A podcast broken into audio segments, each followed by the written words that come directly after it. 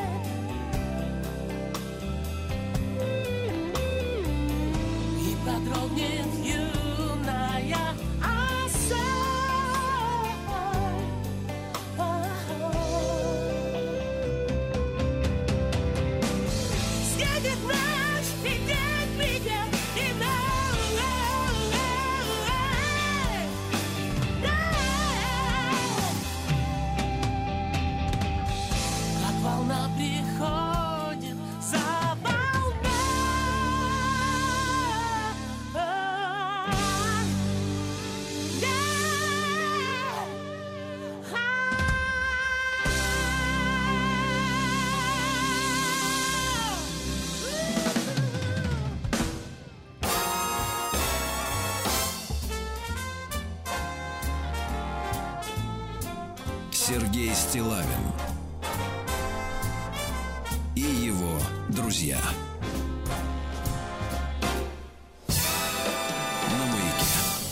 Дорогие товарищи, доброе утро. Сегодня пятница. Здравствуйте, Владислав Александрович.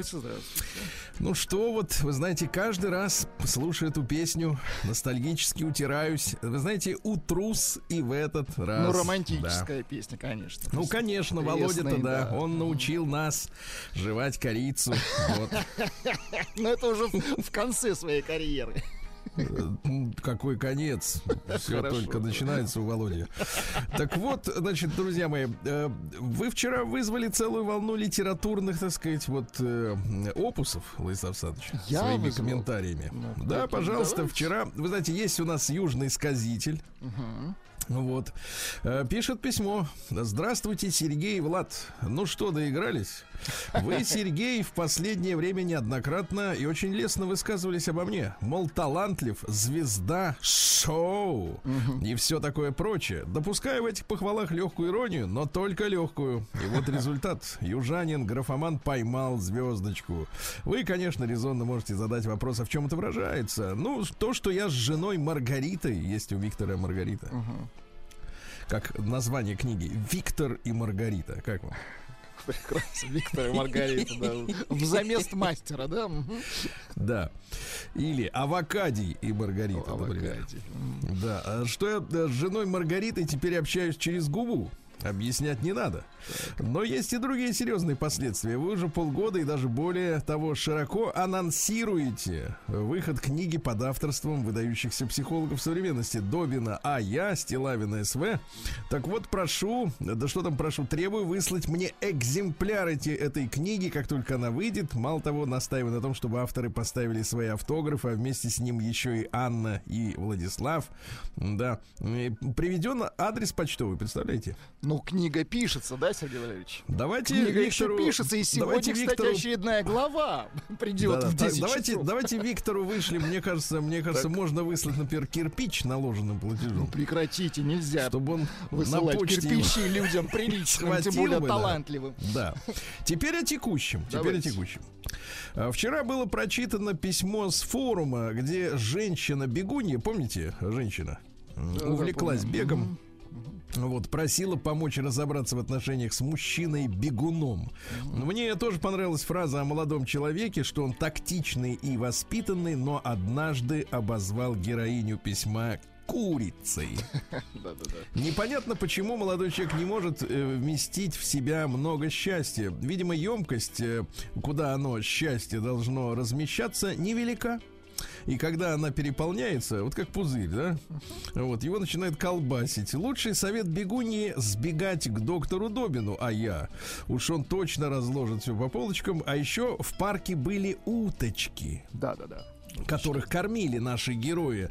Уточки, курицы, птичья линия на лицо. Предлагаю внимание опус, не имеющий своей целью кого-то обидеть, просто впечатление и ассоциация от услышанного. Курица Итак, кормила уток. Да. Хорошо. Итак, орнитологическая зарисовка в скобках Николаю Николаевичу доброго здоровья. Ну, э, Дроздову, соответственно. Конечно, да. конечно. Он сейчас, кстати, идет на поправку, питается хорошо, э, ест бульоны.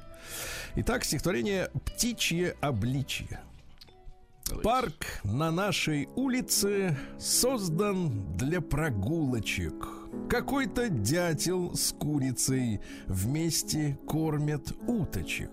У них любовь, наверное. Но почему вот так-то? Пух летит и перья после их контакта. Психолог долго хмурится, и вот ответ, читатель. Потому что курица, потому что дятел. Бестактный, но контактный графоман Виктор Таганрог Краснодар. Прекрасно. Сергей Стилавин и его друзья. На маяке. Мне кажется, Виктор очень правильно поступил, вот так как-то даже, я бы сказал так, с, ува- с уважением э, к женщинам, да, его литературная, это в скобках э, возьмем, литературная прелюдия была больше, чем непосредственно э, филологический контакт с аудиторией, да. А, Вот, а, что же, давайте, у нас есть письмо о борьбе за чистоту русского языка, коротенькое, но действительно интересно поставлено воп- поставлен вопрос, и я предлагаю вам, Владислав Александрович, запустить шарабан, да.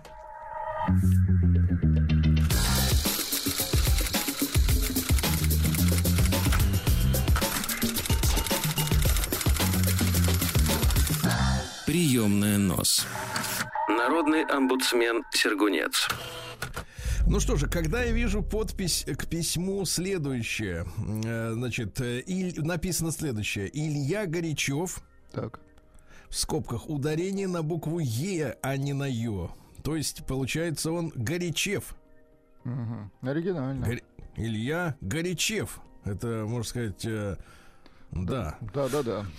Ну, то есть вы сразу понимаешь, сказать что фамилия. речь пойдет о надомной филологии знаменитой, да? Но вопрос, кстати, поставлен действительно интересно. Вот обратите внимание. О борьбе за чистоту русского языка и евклидову геометрию. Сергей Валерьевич, здравствуйте. Прошу вас, как филолога и борца за чистоту русского языка, поднять вопрос об определении статуса, внимание, любовный треугольник.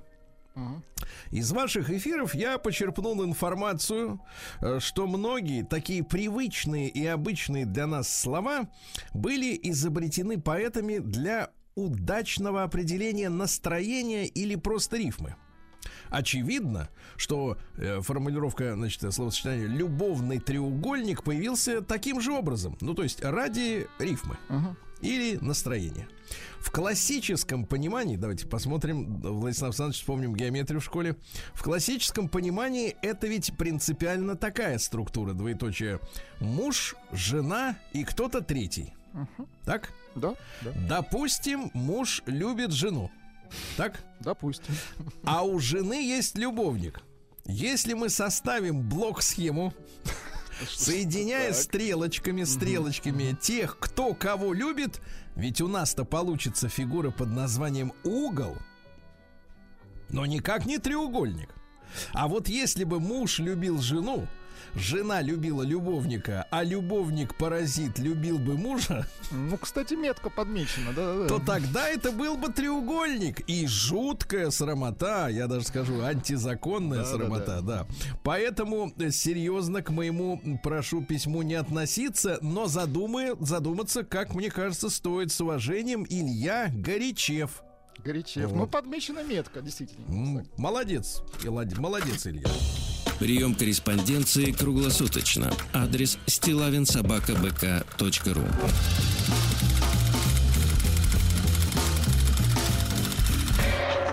Фамилия Стилавин 2 Л.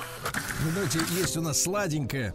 А, Среди наших слушателей есть прекрасная девушка Светлана. Она пытается, видимо, устроить свою личную жизнь и путешествует по анкетам мужчин. Благодаря им, э, этим анкетам, мы знаем, что О себе не только- немного больше. Нет, нет. Нет, нет, нет, мой мальчик. Мужчины такие разные. Очень я, я даже как раз про это и говорю. Да, так вот, какие все-таки вот есть такие же, да. С виду такие же, но, но не такие. Но другие. Сегодня, э, так сказать, есть а, две анкеты у нас. Во-первых, Гагарин 42 года. Мерзко использовать, конечно, великие имена для своих псевдонимов, ну ладно. Отпустите меня отсюда, тетеньки.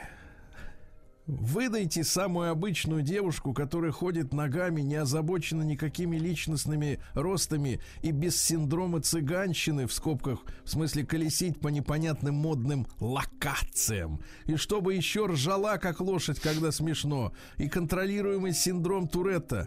Это когда матерятся. И я 196 сантиметров, 110 килограмм. В ужасе удалюсь отсюда. Реально уже мочи нет смотреть на эту ярмарку тщеславия и филиал инсты. Это вот первый мужчина. И второй. Женя 40. Сразу мимо двоеточие.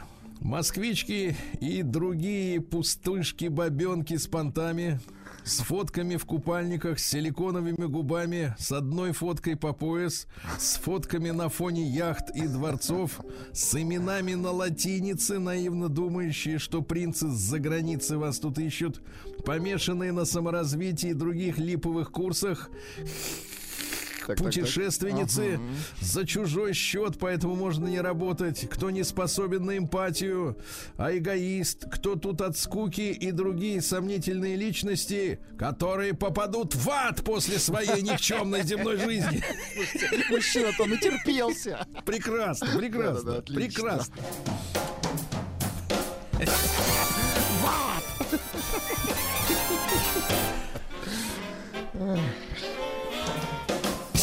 Сергей Стилавин и его друзья на маяке. Проблема в том, что многие из этих губастых, они не скрывают, пишут, что они атеисты, и поэтому их адом-то не запугать. Ну, в вот в чем принципе, проблема. да. проблема. Да. А, дру- Друзья мои, что у нас сегодня есть любопытного? Сегодня ведь день рождения, как говорят иностранцы, родился сегодня Пастернак Борис. Борис. Так они и говорят, да, Пастернак Борис. Вот. А, Поэтому предлагаю по этому по, по следующему поводу, по обозначенному или поводу, прочесть несколько э, стихотворений замечательного поэта. Некоторые, конечно, критики говорят, что как поэт Пастернак не силен, вот, э, как прозаик, он, соответственно, да. Но, тем не менее, есть Ну, возможность равно оценить, любопытно. правильно? Конечно. Давайте. Мне хочется домой в огромность квартиры, наводящей грусть. Войду, сниму пальто, опомнюсь, огнями улиц озарюсь. Перегородок тонкоребрость Пройду насквозь, пройду как свет Пройду как образ входит в образ И как предмет сечет предмет Пускай пожизненность задачи Врастающей в заветы дней Зовется жизнью сидячей И по такой грущу по ней. Опять знакомостью напева пахнут деревья и дома, опять направо и налево пойдет хозяйничать зима, опять к обеду на прогулке наступит темень, просто страсть, опять научит переулки охулки на руки не класть, опять повалят с неба взятки, опять укроет к утру вихрь, осин последственных десятки сукном, сугробом снеговых, опять опавшей сердце мышцей, услышу и вложу в слова, как ты ползешь и как дымишься, встаешь и строишься Москва, и я приду тебя, как упрежь тех ради будущих безумств, что ты, как стих, меня зазубришь, как быль запомнишь наизусть. Ну что думаете? Ну, неплохо. Сложно, да? Сложновато. Как-то не, не ухватить его. Вот. А были люди, которые ухватывали. Несомненно. Может, еще чуть-чуть Да. попробуем. Или, например, про Давайте, женщину давайте, давайте. Там-то про, про хату было, пока понимаете. Про хату. Про женщин. Не плачь, не морщ опухших губ, не собирай их в складки. Разбередишь присохший струп весенней лихорадки. Сними ладонь с моей груди, мы провода под током друг к другу вновь того гляди, нас бросит ненароком. Пройдут года, ты вступишь в брак, забудешь неустройство, быть женщиной — великий шаг, сводить с ума геройство.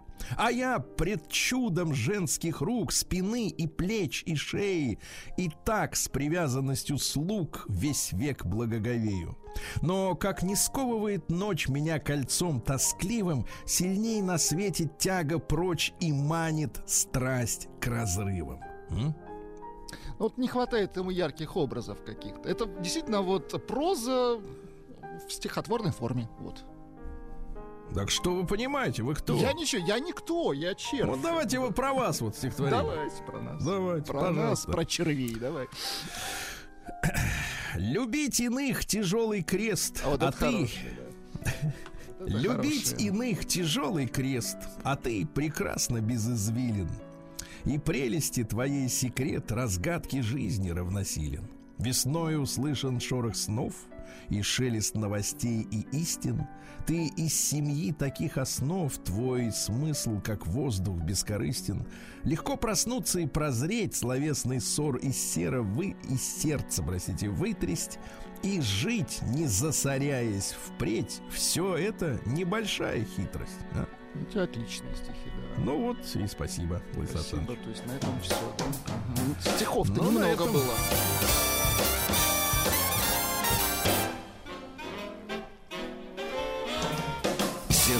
Стилавин и его друзья на маяке. Ну что ж, Владислав Александрович, я Да. знаю вас все-таки как большого поклонника женщин, да? Ну, И- не такого, как вы, конечно.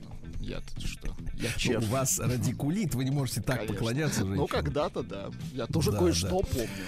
Да, ну давайте для, для, Давайте. для удовольствия вот несколько женских все-таки, да, Давайте. они нас возвращают. Алена, 38 лет. Мужчин предпочитаю крупных. Можно даже с парой лишних КГ в скобках кубики, эм, на мой, мой взгляд, совсем не ласкают. А если у него еще волосатая грудь и щетина, либо борода, упакуйте, я беру. Важно, если вы ищете анорексичку, то закройте, пожалуйста, мою анкету и продолжайте поиски. Вы зашли сюда в результате какой-то системной ошибки. Я девушка с эффектными формами. Боюсь травмировать вашу тонкую душевную организацию своим Кардашьяном.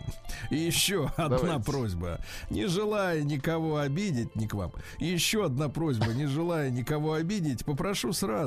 Если основные ваши фото на корточках возле какой-нибудь, по вашему мнению, крутой тачки или еще лучше на фоне бабушкиного ковра, боюсь, я не смогу оценить вас по достоинству. Вам нужна нимфа в махеровых рейтузах, которая вам непременно позвонит и пригласит на рюмку чая с тортом. Спасибо, что дочитали до конца. Какая Нормально. боль, да? Мгм. Да. И, наконец, Марина 41. Давайте.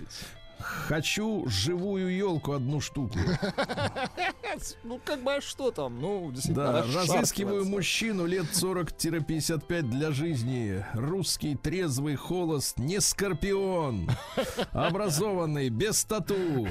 Заботливый, повыше меня ростом. В мужчине ценю достижения и поступки. И заботливость о себе миниатюрная 165, вес 60. Вкусно готовлю. Высшее образование. Сергей, у меня Ясно? вопрос. Вопрос к вам. Да. У вас были женщины-скорпионы?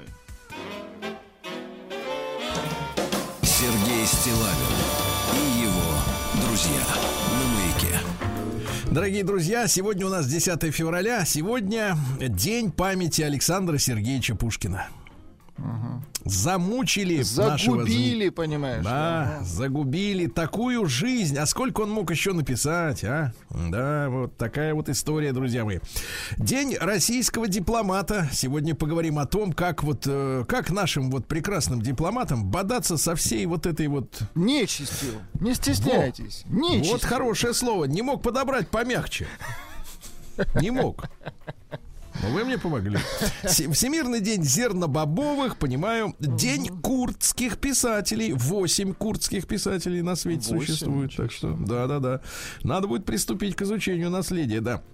Сегодня Велесичи или Кудесы, славянский праздник угощения домового. Дело в том, что вот у вас там э, живет домовой-то в доме. Ну, конечно. В любом доме есть домовой. Тырит что-нибудь?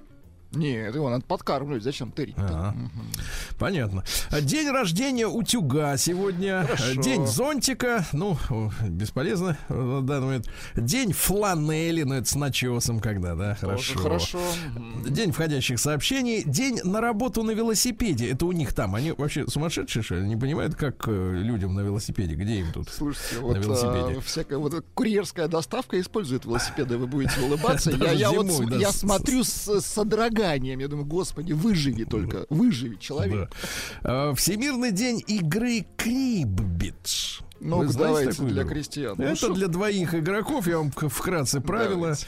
Э, Значит, э, придуман по, придумана игра, игра поэтом, не математиком. Значит, э, старшинство карт от туза до короля. Туз одно очко, так? Слушайте, ну мне уже Десятка валет. Десятка валет, дама. Да, туз одно очко. Ну, логично. Вообще, кар- мы же не Десятка картежники, Сергей Валерьевич. Ну, зачем нам это знать? козырей нет. Вы знали, что в этой игре У нет них козырей? нет, у нас есть. Удивительно, удивительно, да. Сегодня день десерта крем-чиз. Прекрасный, хорошо. прекрасный крем-чиз. День под названием «Никто не ест в одиночку». Да. День рассматривания лиц. Но вот я предложу нашим э, мужчинам тренировать остроту зрения на э, фотографиях гламурных женщин. Э, В принципе, и пытаться отделить одну от другую. Э, Вот. И сегодня Ефрем Ветродуй или Сверчковый заступник. Вот. Было, было у Ефрема и другое прозвище Прибаутник. Э, Вот. Э, Самое главное событие для этого дня, опять же, именины домового. На ночь на кухне оставляли кашу. С утра приходят, ее нет. Представляете? Да. Подкармливают, да, да, да. Домовой не любит ссор, э, плохих хозяев. Вот, э, известно, что в каждой избе, вы понимаете, держали кота, как и вы, да? Вот, но не только для охоты на мышей. Дело в том, что кот, э, и это хозяин дома, и именно кот должен с домовым на- наладить отношения. Ну, конечно, понимаете? конечно. Вот и все. Вот и все. Сергей Стилавин и его друзья. Дорогие товарищи, по данным э, календаря Майи древних, понимаете, э, в 3641 году до Рождества Христова, Так. то есть прибавьте еще 2023, да, э, Господь создал землю. Вот, понимаете, да? Вот, наступил период между двумя мирами, время магии и героических событий, описанных в книге Пополь Вух. Пополь М. Есть тополь М, а есть пополь Вух. Вот. э, Когда, значит, там история такая. Когда воины подросли, они были вызваны в подземное царство Шибалбу. Шибалбу. Ну, вы хотите всех вот нас просто вот убить? Я хочу, чтобы вы поняли, что не только... Понимаете, что ваша реальность, она не уникальна. Понимаете? Вот Ваше миропонимание, оно одно из, и, может быть, кстати, не самое, не и, самое и субъективно, абсолютно. Так вот, вызвали в Шибалбу. Ну и что там? Да. Так вот, там их казнили после страшных э, казнь, э, после страшных пыток, да. И, но от головы одного из них звали его бог Маиса, э, кукуруза. Маис, кукуруза. Магическим образом из головы от кукурузины забеременела дочь царя Шибалбы, леди Кровь. Леди Кровь. Понимаете, да, как отскочила. Ловко, ловко отскочила. Да, леди Кровь, ее изгнали опять наверх из ада. Вот, и она родила новую пару легендарных героев э, Шбаланке и Хуналх... Извините, Хунахпу. Хунахпу. Вот, Помедленнее э, мы да-да-да. записываемся. А товарищ. имена давал народ Киче. Киче. Имена давал на Вот. совесть народ. Да. И, наконец, э, впоследствии э, эти двое убили ужасную птицу Вукуп Какиш. Вот вы элегантно вы сейчас Слушай. назвали их эти двое. Вот так и А продолжается. Вукуп Какиш, Да да. Также подошли, подошел на, на это место бог Гукумац, также известный как Кукулькан. Отвратительно. Отвратительно. Я согласен. Слушайте, я реально советую всем, кстати, реально индейские, индейские, да, именно сказки почитать, потому что там, например, вот мужчины, они вот у нас как-то все скромно, там мы вообще об этой сфере особенно не говорим, они вооружены достоинствами в виде мечей. Они эрой- да, не И героизированы, сражаются, а и сражаются на да-да-да. них, сражаются на них, страшно. То есть руки свободны, читают газету. Руки свободны от плеча. Да-да-да, от плеч свободны полностью. Ладно, ну ладно, кук, как там кукуль? Да не надо. Не, да, не помню. А в 1258 году монголы захватили Багдад. И представляете, ведь все разрушили. Погибло более миллиона человек в этот день. Представляете, разрушили дом мудрости, где м, огромное количество было умнейших книг и по медицине, и по истории. И они эти книги, знаете, что с ними сделали? Нет, они не сжигали. Они их начали сваливать в реку Тигр, э, чтобы запрудить его. Представляете? Да дикари. Мгм. Где реальные дикари читать-то не умеют. Они Вот, даже не э, понимают, для чего это, да. В 1567-м, да, взорвался начиненный порохо- пороховыми бочками дом в э, Шотландии, где остановился король-консорт э, Генрих Стюарт.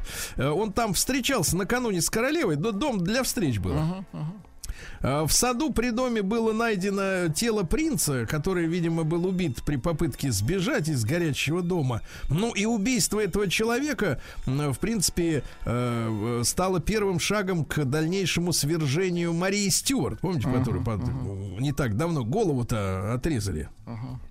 Лежа на диванчике, так сказать, с комфортом, да. Вот в 1745-м Леонтий Леонтьевич Беннингсон родился. Это наш генерал э, кавалерийский, участник убийства императора Павла Первого. Понимаете, да? Там бри- британцы, как обычно, прислали деньжат. Говорят, давайте-ка мы этого э, Павлушу-то вашего завалим. Держал э, Пашу, говорит, души его. Вот так вот было. Души, да-да-да. Ну а что, э, соответственно, вот Беннингсона наградили алмазными значками и сказали, пошел отсюда. Вот. Ты свое Да. дело сделал. Вот и все, да-да. Он хотел повышения, но не вышло. Видите, да. Дальше, что у нас любопытного в этот день произошло, товарищи дорогие, да. Вот, пожалуйста, в 1784-м Екатерина II выпустила указ о том, что порт и крепость в Крыму называются отныне Севастополь. Поздравляем. Шлем наш конечно. горячий привет, да. А В 1810-м э, Александр I отказался выдавать свою сестру, великую княжну Анну Павловну, замуж за Наполеона. Понимаете, какая история? А, Вот, тот говорит, давай, говорит, не дам. Вот и Так все. может, вот это причина всей вот этой заварушки? Да, ну, ну и что дальше? Ну, какая история-то? В итоге выбрали ей э, другого. Э, стал и ее мужем принц Аранский, э, вот э, сын э, наследник короля Нидерландов, понимаете, да? Говорят, что м, испытывали друг другу исключительно дружеские чувства, объединял их интерес к живописи. Собирали Культурный- картины. Культурный брак такой. Культурный, да, культурный. Я к себе, ты к себе, да. Вот. А в 1835-м Виктор Хенсон родился, немецкий физиолог, который а, придумал называть совокупность организмов, которые обитают в толще воды, планктоном. Молодец. да, там вот эти маленькие живчики. Но нужно бегают. было их как-то называть. Он придумал. Ну, конечно, же не просто муть. Вот это правильно? вот, вот плавает, вот это Да. как. Вот, ну что, Александра Сергеевича сегодня не стало в 1837-м. Да, пришел к нему Даль, помните, наш знаменитый составитель словарей. А Вот. А ему Александр Сергеевич так прямо говорит, кончено, говорит, жизнь-то. Все, говорит, давит и все. И ушел. Вот так вот. А, В 1890 году Борис Пастернак, опять же, поэт и писатель родился. Да, о нем сегодня чуть-чуть мы поговорили. Он в 13 лет э, поехал в ночное. Знаешь, Так, это в такое? 13 лет в ночное. Ну как, конечно, это ночное. Ну да. Вот. э, Поехал в ночное, а его лошадь понесла. Вы представляете? Ай-яй-яй. Понесла. Да-да-да. И он пронесся, так сказать, вот э, упал с лошади, над ним проскакал весь табун. Жесть. Э, Поломали мальчику ногу, и в итоге с тех пор она у него стала короче другой после того, как срослась на 3 сантиметра. Аппаратов Элизарова-то не было тогда Ужасно. Ага. чтобы вытягивать, да, это, все дело. Вот такая вот трагедия, да, произошла в ночном, опять же. А, В 1898-м Бертольд Брехт родился, германский писатель. Ну, вы все помните такое жуткое произведение про Макинош. мамашу Кураж.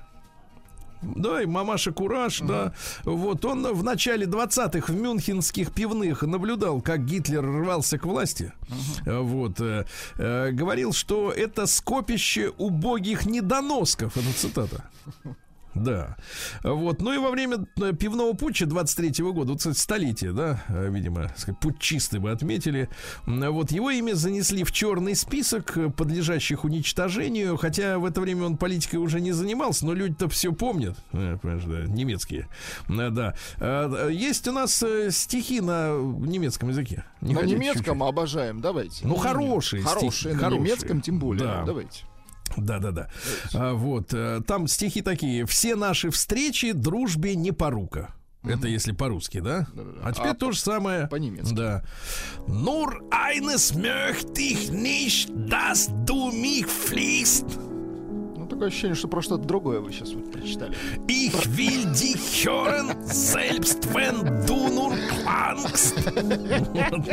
Смысл приличный, видите, как. Да, нет, лучше, конечно, сказки про индейцев, правильно? Да. Там как-то вот мелодичнее звучат имена богов, да, индейских. В 1902 году Уолтер Браттейн родился, э, американский физик с Бардином. Он не с Гарри, а с Джоном открыл в 1948 году транзисторный переход и полупроводниковый транзистор, от Да, чего молодец. электроника Стало уменьшилась в миниатюрной, правильно? совершенно точно. Вот, в этот день родился замечательнейший наш композитор Матвей Исаакович Блантер. Я сегодня, Владислав Александрович, с вашего позволения посвящу Кажется, нам эм, подарок под- подготовили. подготовили я даже. Презент. многосерийный подарок, да. Э, Ну, надо не забывать, что Ну, конечно. Матвей Исаакович придумал, э, именно придумал футбольный э, фу- футбольный гимн, да, тот, который звучал, открывал всегда матчи и всегда звучал в фильмах про футбол, в мультфильмах. Катюша, конечно, это его песня, да? Да. Гениально. Сегодня послушаем. А В 906 году спущен на воду английский броненосец Дредноут, но в переводе неустрашимый. Это вот лучший корабль своего времени, эти вот броненосцы огромные. Огромные, да, мощь. Да, мощные. Но потом оказалось, что слишком дорого это углем топить-то их, эти броненосцы. И их э, всех под нож, Владислав Александрович, пустили. Ну, конечно. Еще? Всех под нос, да. Ну вот, а романтический образ остался. Все мы помним, как выглядит эти корабли. Сергей Стилавин и его друзья. На маяке. Друзья мои, в 1908 году родился в этот день Александр Мнушкин. Мнушкин это наш человек, вы понимаете, родился в России, потом уехал во Францию, и э, он ведь был замечательным продюсером французских фильмов, которые в Советском Союзе любили и ныне любители кино обожают, потому что 17 картин одних только с Жан-Полем Бельмондо он снял. Да, класс. Понимаете? И профессионал, и великолепный. Он, в принципе, открыл Жан-Поля Понимаете? Подарил нам с вами. его. Да, и Фан-Фан Тюльпан его картина. А, Он шесть фильмов э, снимал с Клодом Лелюшем, э, вот, с Филиппом де Брака. Ну, то есть, вот, э, один из самых главных деятелей э, кинобизнеса. Мы гордимся, что это наш человек, правильно? Конечно, конечно. В 1911 Мстислав Селч Келдыш родился, знаменитый наш президент Академии наук э, Советского Союза. Он занимался вычислительной, э, так сказать, и машинной математикой в Советском Союзе. Э, для космической техники решал задачи. Ну и, м, значит, э, э, чем занимался? Ну, например, осаживал ученых, которые взорвались, я вам скажу, Владислав Александрович. Ну, Осаждал например, ученых? Да, например, в 60-м году готовили запускать первую автоматическую станцию к Марсу. Вот, и чу- чуваки говорят, слушайте, э, товарищ Келдыш, мы тут разместим спектрорефлексометр, который должен определить, есть ли на Марсе вода. Да-да-да, который весит 5 тонн. Так, а что Нет, Келдыш? весит 12 килограмм, да. Да-да-да. Он, говорит, вынес во двор, дал ему копать, говорит, на земле воды нет. Значит, что прибор снимаем. Не работает. Прибор снимаем, да. Вот, э, ну что ж дальше. Александр Моисеевич Володин, он же Лившиц в 1919 году, драматург, э, чьи пьесы «Пять вечеров», Ой. «Осенний марафон», да, с любимыми не расставайтесь, стали замечательными, э, в том числе и фильмами, да. В этот день, в 20 году, генерал Халлер организовал в Пуцке, Пуцк, э, первое обручение Польши с морем, так называемое. Дело в том, что поляки отжали у немцев э, после того, как Германию распотрошили, да, по итогам Первой мировой, э, э, вот эту полоску земли, которая когда-то связывала ведь вот Кёнигсберг, понимаете, да, с э, остальной Германией. То есть э, у некоторых возникает вопрос, как-то вот Кёнигсберг, потом идет Польша, да, А потом опять а потом Германия. Германия. Что за дела? Какая-то непонятная история. Потому что э, Кёнигсберг не было анклавом, то есть вот эксклавом, да, как- э, отделенным от территории. У поляков не было выхода к морю, а тут они, значит, вышли. Но, видимо, могут и обратно вернуться, да, если при случае-то. Ну так, по логике, я имею в виду. При так, случае, да-да-да. Да.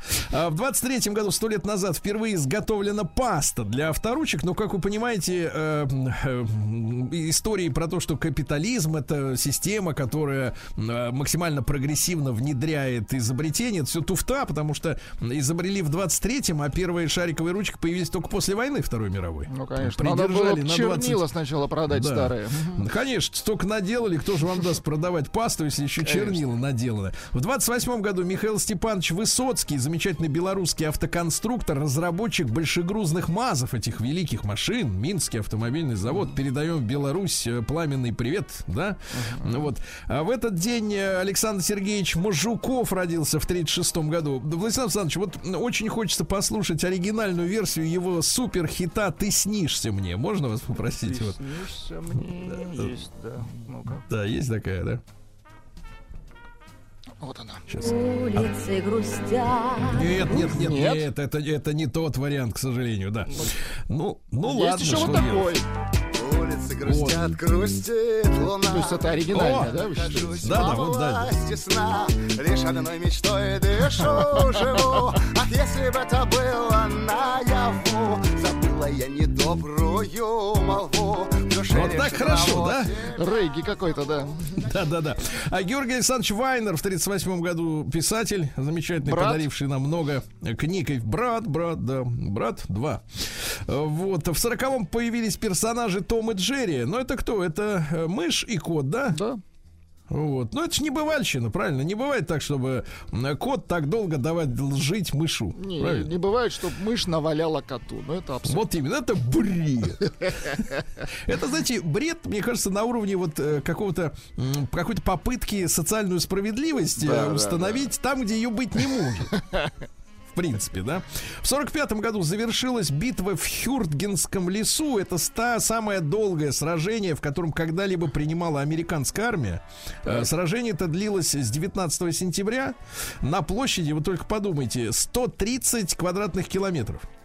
Огромное сражение. Американцы потеряли 33 тысячи человек, немцы, кстати, 28. Вот.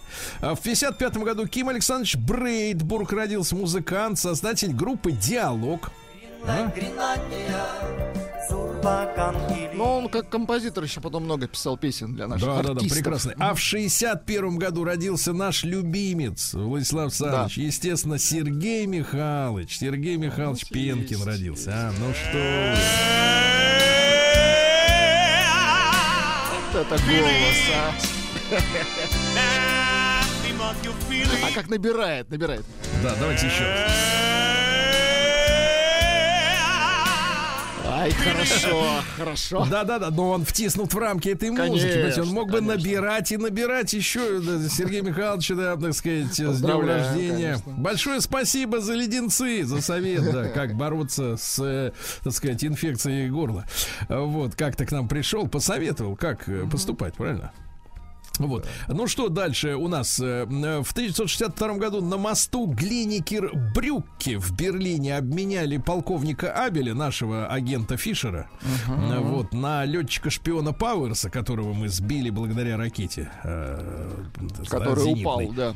Да. Случайно. А, э, упал, но должен был взорваться, в принципе, но он почему-то вот открыл колпак и вывалился сам. Видно, подозревал, что, в принципе, никто не Может собирается упасть. его оставлять в живых-то, да? А В 90-м году Михаил Горбачев во время встречи в Москве с канцлером э, ФРГ Гельмутом Колем, Коль в переводе капуста, э, выразил согласие, чтобы Германия объединилась в одну страну.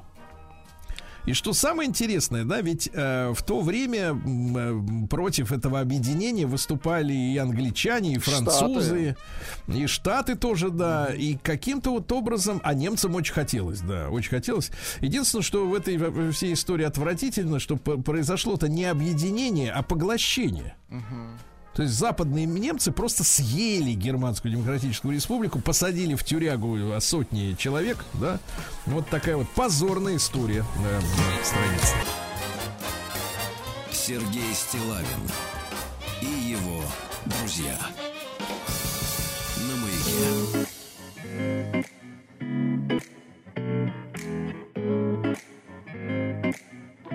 See the crystal raindrops fall, and the beauty of it all is when the sun comes shining through.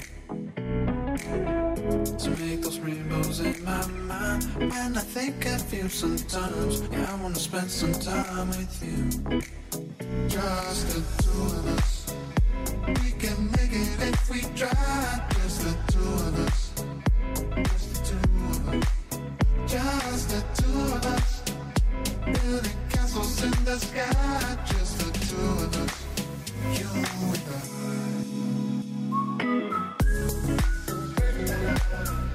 I.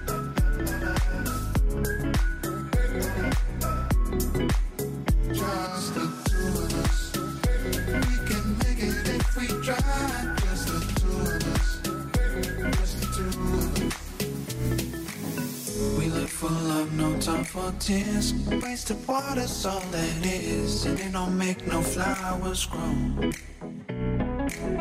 Good things might come to those who wait, not for those who wait too late. We gotta go for all we know. Just the two of us. We can make it if we try. Just the two of us. Just the two of us. Just the two of us. Castles in the sky. Just the two of us. Just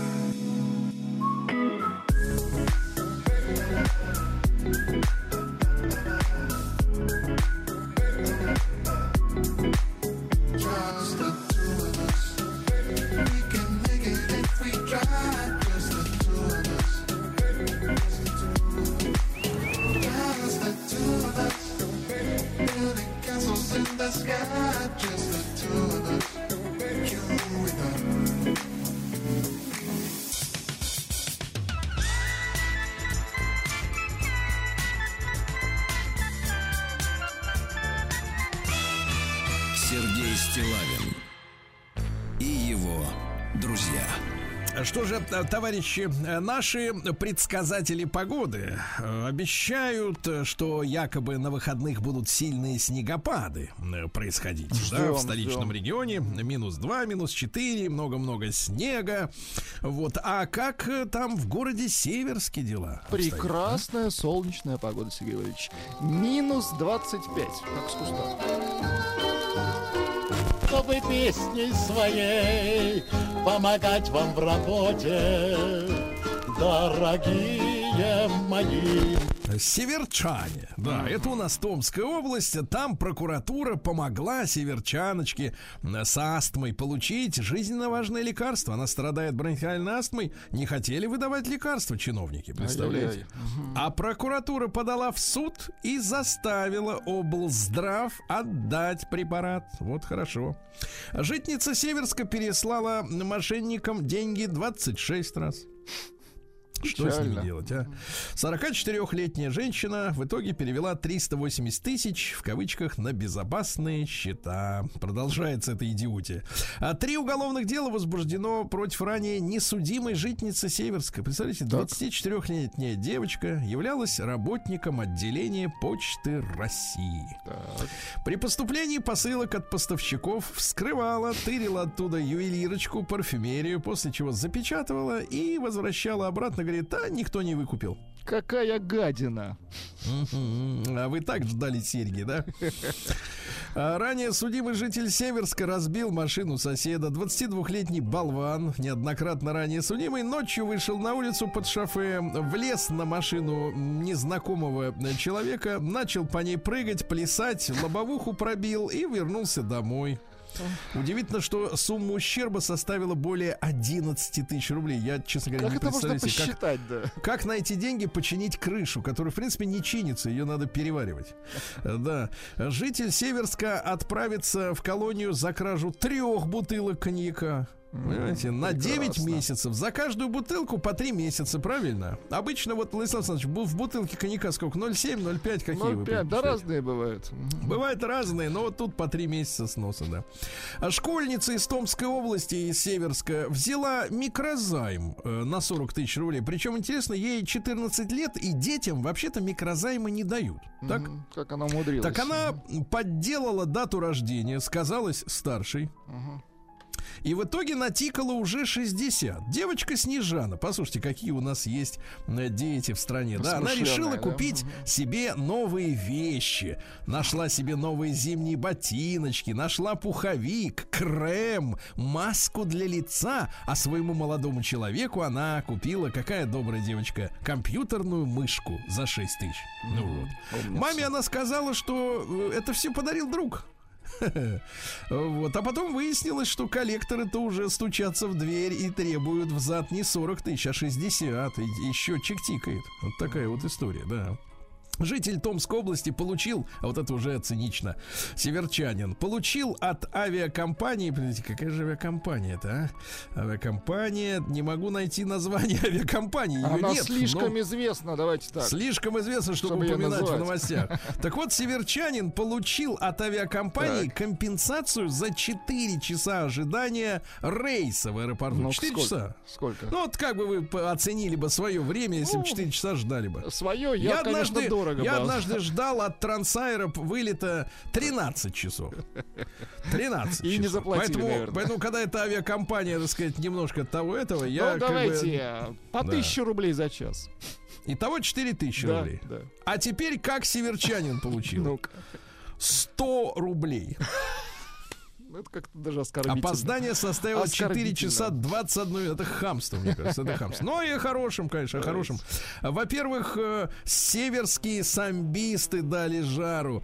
Победителем соревнований в весовой категории до 32 килограмм стал Кирилл Семченко.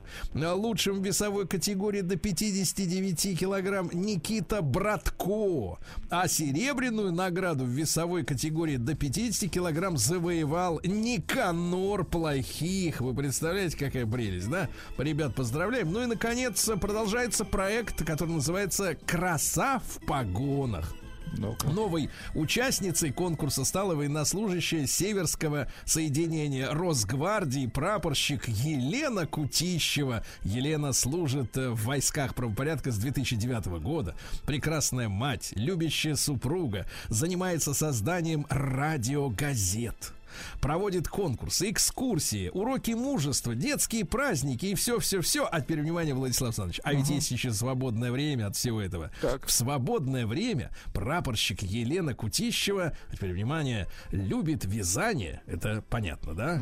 Кулинарию, это мы понимаем, и корнепластику. Корнепластика. Вот и живите теперь с этим. Кстати, я подумал, вы что же радиогазету создаете? Да, Сергей Стилавин создаю. Друзья на маяке. Так, ну что, в России наконец создали установку для моделирования снеговых нагрузок на здание. Ну, то есть снег-то сверху сыпется, понимаешь? Да, здание-то вам не резиновое. А. Роскосмос впервые выпустил, выполнил 100 безаварийных пусков подряд впервые в истории. Представляете? Очень хорошо. дай Очень хорошо, да. Александр Григорьевич Лукашенко, во-первых, назвал развитие сельского хозяйства более выгодным, чем торговля нефтью. Логично, да. А также сообщил о том, что постоянно получает в подарок чай от Си Цзиньпиня. Хорошо. Постоянно, да. А в Бурятии предложили раскрашивать коров светоотражающей краской, чтобы в ночное время снижать количество ДТП. Отличная идея, правильно? Главное, чтобы это была не токсичная И краска. всех зайцев, и Евгений Пригожин, да. Извините. Извините, тут надо помолчать, да. Евгений Пригожин заявил, что в ЧВК «Вагнер» пришло более 10 миллионов заявок от граждан США. Да ладно. А? Вот, видите, как история какая, да. Лаврушечка стала третьей по популярности приправой в России. На первом месте черный перец, так. На втором месте приправа для куры. Вот. А на третьем, значит, соответственно, лаврушечка. Российский хирург назвал самые популярные пластические операции для мужчин. Для мужчин. Владислав Александрович, не подумывайте. Да нет, я вот на Может- вас смотрю, а смысл? Может, вам, вам как сертификат сварганить? Нет, не хотите по бартеру? я Вот на смотрите, на смотрю, первом... вам же не помогло. Смысл делать? Я оказался сильнее этой всей ерунды. Так вот, э, на первом месте-то, друзья мои, липоскульптура. Знаете, что это такое? Ну вы же Это делали, когда- расскажите. Это когда жир вынимают из одного да, да. места и пихают в другое. Вот, видите, да. Россиянам подсказали способ, как порвать отношения с женщиной-абьюзером. Значит, во-первых, как ее можно узнать? Очень легко вычислить в самом начале отношений по замаскированным под комплименты оскорблениям. У нее также вспышки агрессии, Это вот вы этим занимаетесь. Маскируете Да, да, да. оскорбления За место- под комплименты. За место женщины, За место. Да, да, да. А вот рвать отношения, посоветовал псих- психотерапевт, рвать отношения с женщиной-абьюзером нужно через боль. Через адвоката Да. нужно. Да, нигерийский стриптизер Скин, по-нашему кожа, передумал уезжать из Якутска и вернулся на сцену. Полюбил наши морозы, да. Названы способы меньше страдать от смены погоды. На- нужно, Владик, больше пить и глубоко дышать. Воду, воду, конечно, воду, да.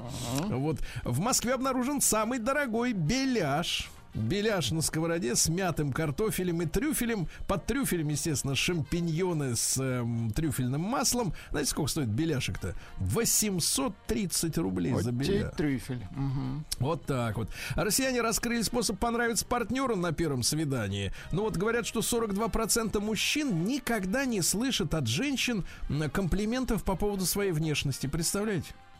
А Никогда. хотят по поводу внешности? Вы хотите Например, слышать например, а вы комплименты слышите, своей например, внешности? Владюша, Владюша, Или- какой у вас затылок, Или например, Сергунец, какой ты упитанный. да? А завидовать не надо, надо питаться. Я не да. завидую. Да, интересно, что Было бы значит, чему. э, 59% мужчин обязательно берут с собой на свидание кошелек. 59, а 41 нет. А еще 9% обязательно положат э, контрацептивы, но это уже хамство, да. А, Друзья мои, э, назван симптом, э, который может проявиться за неделю для, до крупного инсульта. Это афазия. В этот момент э, человек испытывает трудности с речью. Он не только сам плохо говорит, но и не понимает, что говорят другие. Как будто на другом языке. Представляете? Вот. Хирурги раскрыли секрет, какую музыку они слушают во время операций. Вот. А под запретом находятся новости, тяжелый рок и рэп. А вот все остальное, то, что вы любите, Modern Talking или, так сказать, э, Мусоргский нам нравится, да, Мусоргского Валерьевич? очень подходит, да. А тренер назвал лучшую замену бега дома.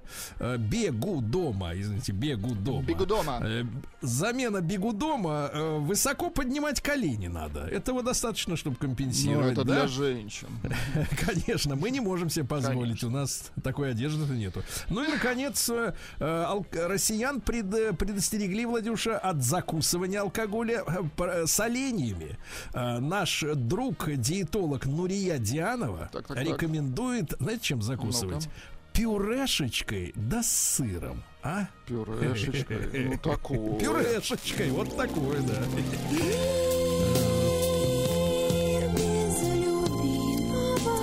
без пюрешечки, да. Ну что же, в Америке конгрессвуменша 50-летняя отбилась от нападения насильника в лифте. Вы представляете, рано утром пошла на заседание, в лифт зашел мужчина, который начал, теперь цитата, Ну-ка. беспорядочно отжиматься. Отжиматься? От как- пола. Какой просторный лифт. Так. Да, затем он ударил ее в челюсть, но у нее в руках была зна- знаменитая американская банка, ну не банка, пласт, этот бумажный Знаменитый стакан с кольт. кофе. Кольт американский. Кофе, да, и она облила ему туда, куда надо кофе, и, Молодец. в принципе, он отвалил, да. А, м- Медики выяснили, что употребление матерьми снюса и вейпинга то есть вот вейпов этих, а, приводит к тому, что у ребеночка-то развивается впоследствии диабет второго типа на 30% больше риски. Ужас. Ай-яй-яй. Да, Памела Андерсон, помните такую в красном костюме? Э, Бабуля уже. Да. Так вот, она заявила, что вместо резинки для волос, у нее же волосы-то длинные еще. Были. Вот, использует стринги. Умница. Ну, что, Да. она А стилистка, да, стилистка Лунд раскрыла негативное влияние одежды черного цвета на внешность женщин. Говорит, что черная одежда подчеркивает мешки под глазами. Нехорошо, да. Наши женщины, вы знаете, э, пытаются угнаться за западными звездами и хотят, например, в их возрасте выглядеть так же, как они. Вот, например, Виктория Бекхэм, вы знаете, да, плясала в группе э, Spice В Girls. группе Абба. Так, и что? Да, потом она, значит, плясала с Бекхэмом. С этим, Да, с с футболистом. Бекхэмом любовь у нее была. Так. Да, да. Ей, ей, в общем-то, как вам, столько же лет примерно, да. Выглядит она хорошо. И знаете, она тратит, оказывается, 4,5 миллиона рублей в месяц в пересчете на рубли на, на поддержание молодости девчонки. Вот если нет такой суммы, то, в принципе, не, некуда стремиться, да. А тренер рассказал о сроках получения ягодиц, как у Кардашьян. Это чтобы было как у-. У Кардашьян, я имею в виду. Да-да-да, а вот э, не можно отдельно, без Кардашьян. Значит, 8 месяцев надо качать. И у вас будет тоже отвратительно. Да, да, да. Ну и пару сообщений. Во-первых, э, некоторые женщины, оказывается, после близости испытывают симптомы похмелья. Специалисты говорят, Интересно. что а, да, они сви- свидетельствуют о неудовлетворенности. Правда, э, такой, э, такой совет дала э, порноактриса. Чем они могут быть удовлетворены, непонятно. Ну и, наконец, давайте о хорошем, да. Во-первых, румынский психолог дала простой совет заинтересовать партнера на первом свидании. Надо дышать глубоко и ровно. Нет, Румынские надо ска- советы. сказать, что ты румынский психолог заинтересован. Да. Ну и, наконец, наш врач, уже это наши советы бывалых, э, назвала способ избавиться от страха перед гинекологом. Надо думать о здоровье. Вот и Очень все получится. Да.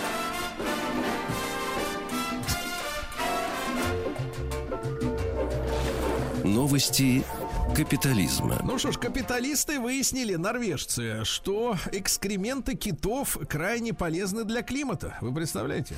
Да, киты удобряют море точно так же, как коровы и овцы сушу. Унаваживают. А вот, э, да, да, да. В районе Шпицбергена плавает 15 тысяч китов, которые ежедневно выпускают 600 тонн, значит, соответственно, Почему вот этих вот выпускают? Отгружают.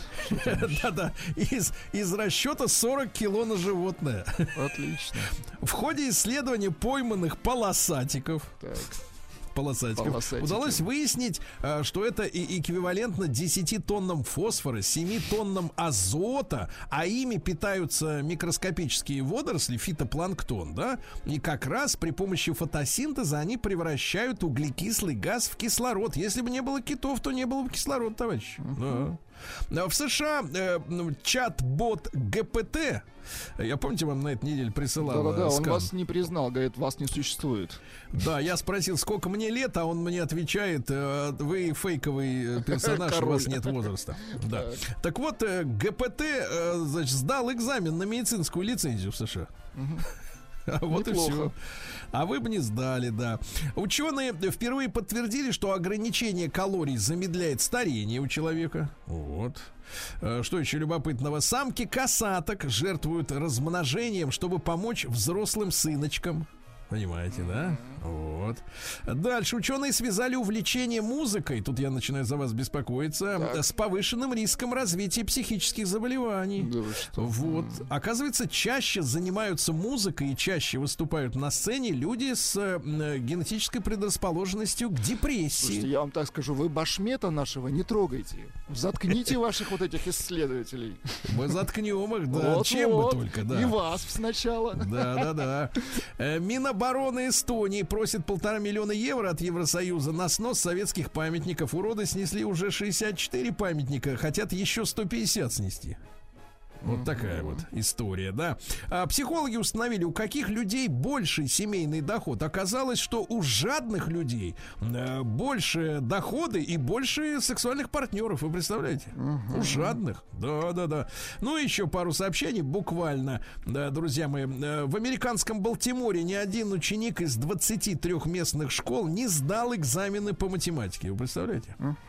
Ни один. И, наконец, правительство Мольдовы, или Молдавии, как надо говорить, отменяет э, наличие книги жалоб в магазинах и учреждениях э, как советский пережиток. Говорит, что нам она не нужна, книга жалоб. Все и так хорошо. Ну что ж, давайте Это посмотрим, что у нас творится. румынский психолог.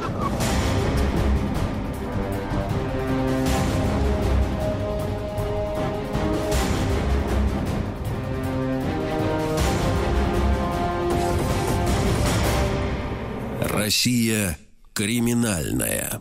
Ну что же, э, Владислав Александрович, э, сочинские новости. Что ж за люди там на вашей малой родине? В Сочи арестовали на трое суток водителей свадебного кортежа, который перекрыл тоннель. Тоннель перекрыл. Ну, Тоннель под- подлец. перекрыл. Люди встали, да, приехали ДПС, значит, выяснили, что у автомобиля неисправно рулевое управление, то есть вправо крутится, влево нет. Нет страховки. Вот, в итоге машину утащили на штрафстоянку, а упыря э, на трое суток закрыли в КПЗ, да. В Омске бизнесмен из Египта заказал убийство жены из-за развода и раздела имущества. Вы представляете? Его что там оставили, бизнесмены из Египта? Ну, Потеряли просто в влюбился, влюбился в Амичку, да. Бизнесмен обратился к знакомому, который ранее сидел, э, с просьбой подыскать киллера. Ну, а тот э, испугался, что все равно все вскроется, пошел в полицию. В итоге киллером представился сотрудник уголовного розыска, получил аванс 1000 евро, э, затем представил поддельные фотографии расправы над женщиной. Ну, а когда оставшиеся деньги передавали, египтянина закрыли в омскую тюрьму. Вот так вот, да. А Вот что интересного еще. Суд отправил готовившего теракт в школе под Белгородом подростка на 6,5 лет в колонию 15-летнего. Ну, Говорят, детей сажать нельзя. Нет, можно, Владислав Александрович. Если можно. всё-таки захочется, да. Управа, да. А мужчину оштрафовали за то, что он предоставил э, свой телефон другому человеку для звонка наркокурьеру. Вот как думаете, какой штраф за то, что с вашего телефона позвонит? А, Штраф, я думаю, года три. Нет, 20 тысяч рублей. Звонок Ловко. 20 тысяч. Житель Екатеринбурга сломал три ребра кассиру пятерочки. Это, видимо, в преддверии концерта ин- инстасамки какой-то идет, да, такое. Накачка, да. Вот э, россиянка резала огурцы. Э, Тут мужчина начал жаловаться, говорит, ты не уделяешь мне много внимания, она хватит ему и ножом в поддых. Вот такая вот история. И, наконец, в российском регионе задержали мужчину, который хранил дома марихуану полтора килограмма. Вот. А Прибывшие на место правоохранители обнаружили наркотическую смесь, выложенную в форме пятиконечной звезды. А На допросе россиянин пояснил, что сделал это исключительно ради эстетического удовольствия. Сергей Стилавин и его друзья.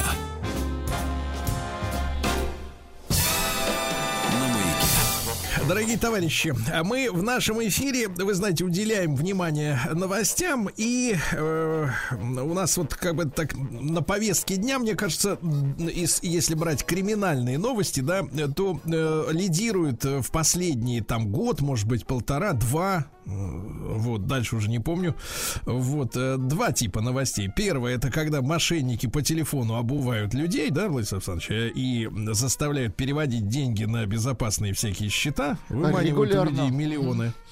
И второе, это постоянно неутихающие во всех регионах буквально страны эпизоды с школьниками и с их поведением. Я попросил нашего редактора Анюту буквально перед э, вчера э, подобрать, сделать подборку новостей буквально за последние вот пару месяцев. Ну, пожалуйста, заголовки, которые у нас э, звучали. Э, в школе Красноярска учительница подралась со школьницей из-за сигареты. В Смоленской области старшеклассник отказался выходить из класса и выгнал за дверь преподавательницу. Вы следите за географией, да? В Красноярске третьеклассник жестоко избил учительницу в школе. Московский школьник избил учителя химии, сломал ему нос. Вот э, в российском городе, в Екатеринбурге, учительница гимназии заклеила рот скотчем третье- э, третьекласснику. В Перми школьник-боксер жестоко избил сверстника из-за 100 рублей. В Нижнем Тагиле школьница ударила ногой по лицу сверстницу из-за подозрения в краже вейпа. Российский учитель на Кубани в Краснодарском крае выпорол двух школьников перед классом. Выпорол, понимаете, да? То есть вот идет такое бадание, кто кого. В Вилючинске первоклассник Ребята, первоклассник напал с осколком стекла на детей и порезал учительницу, так?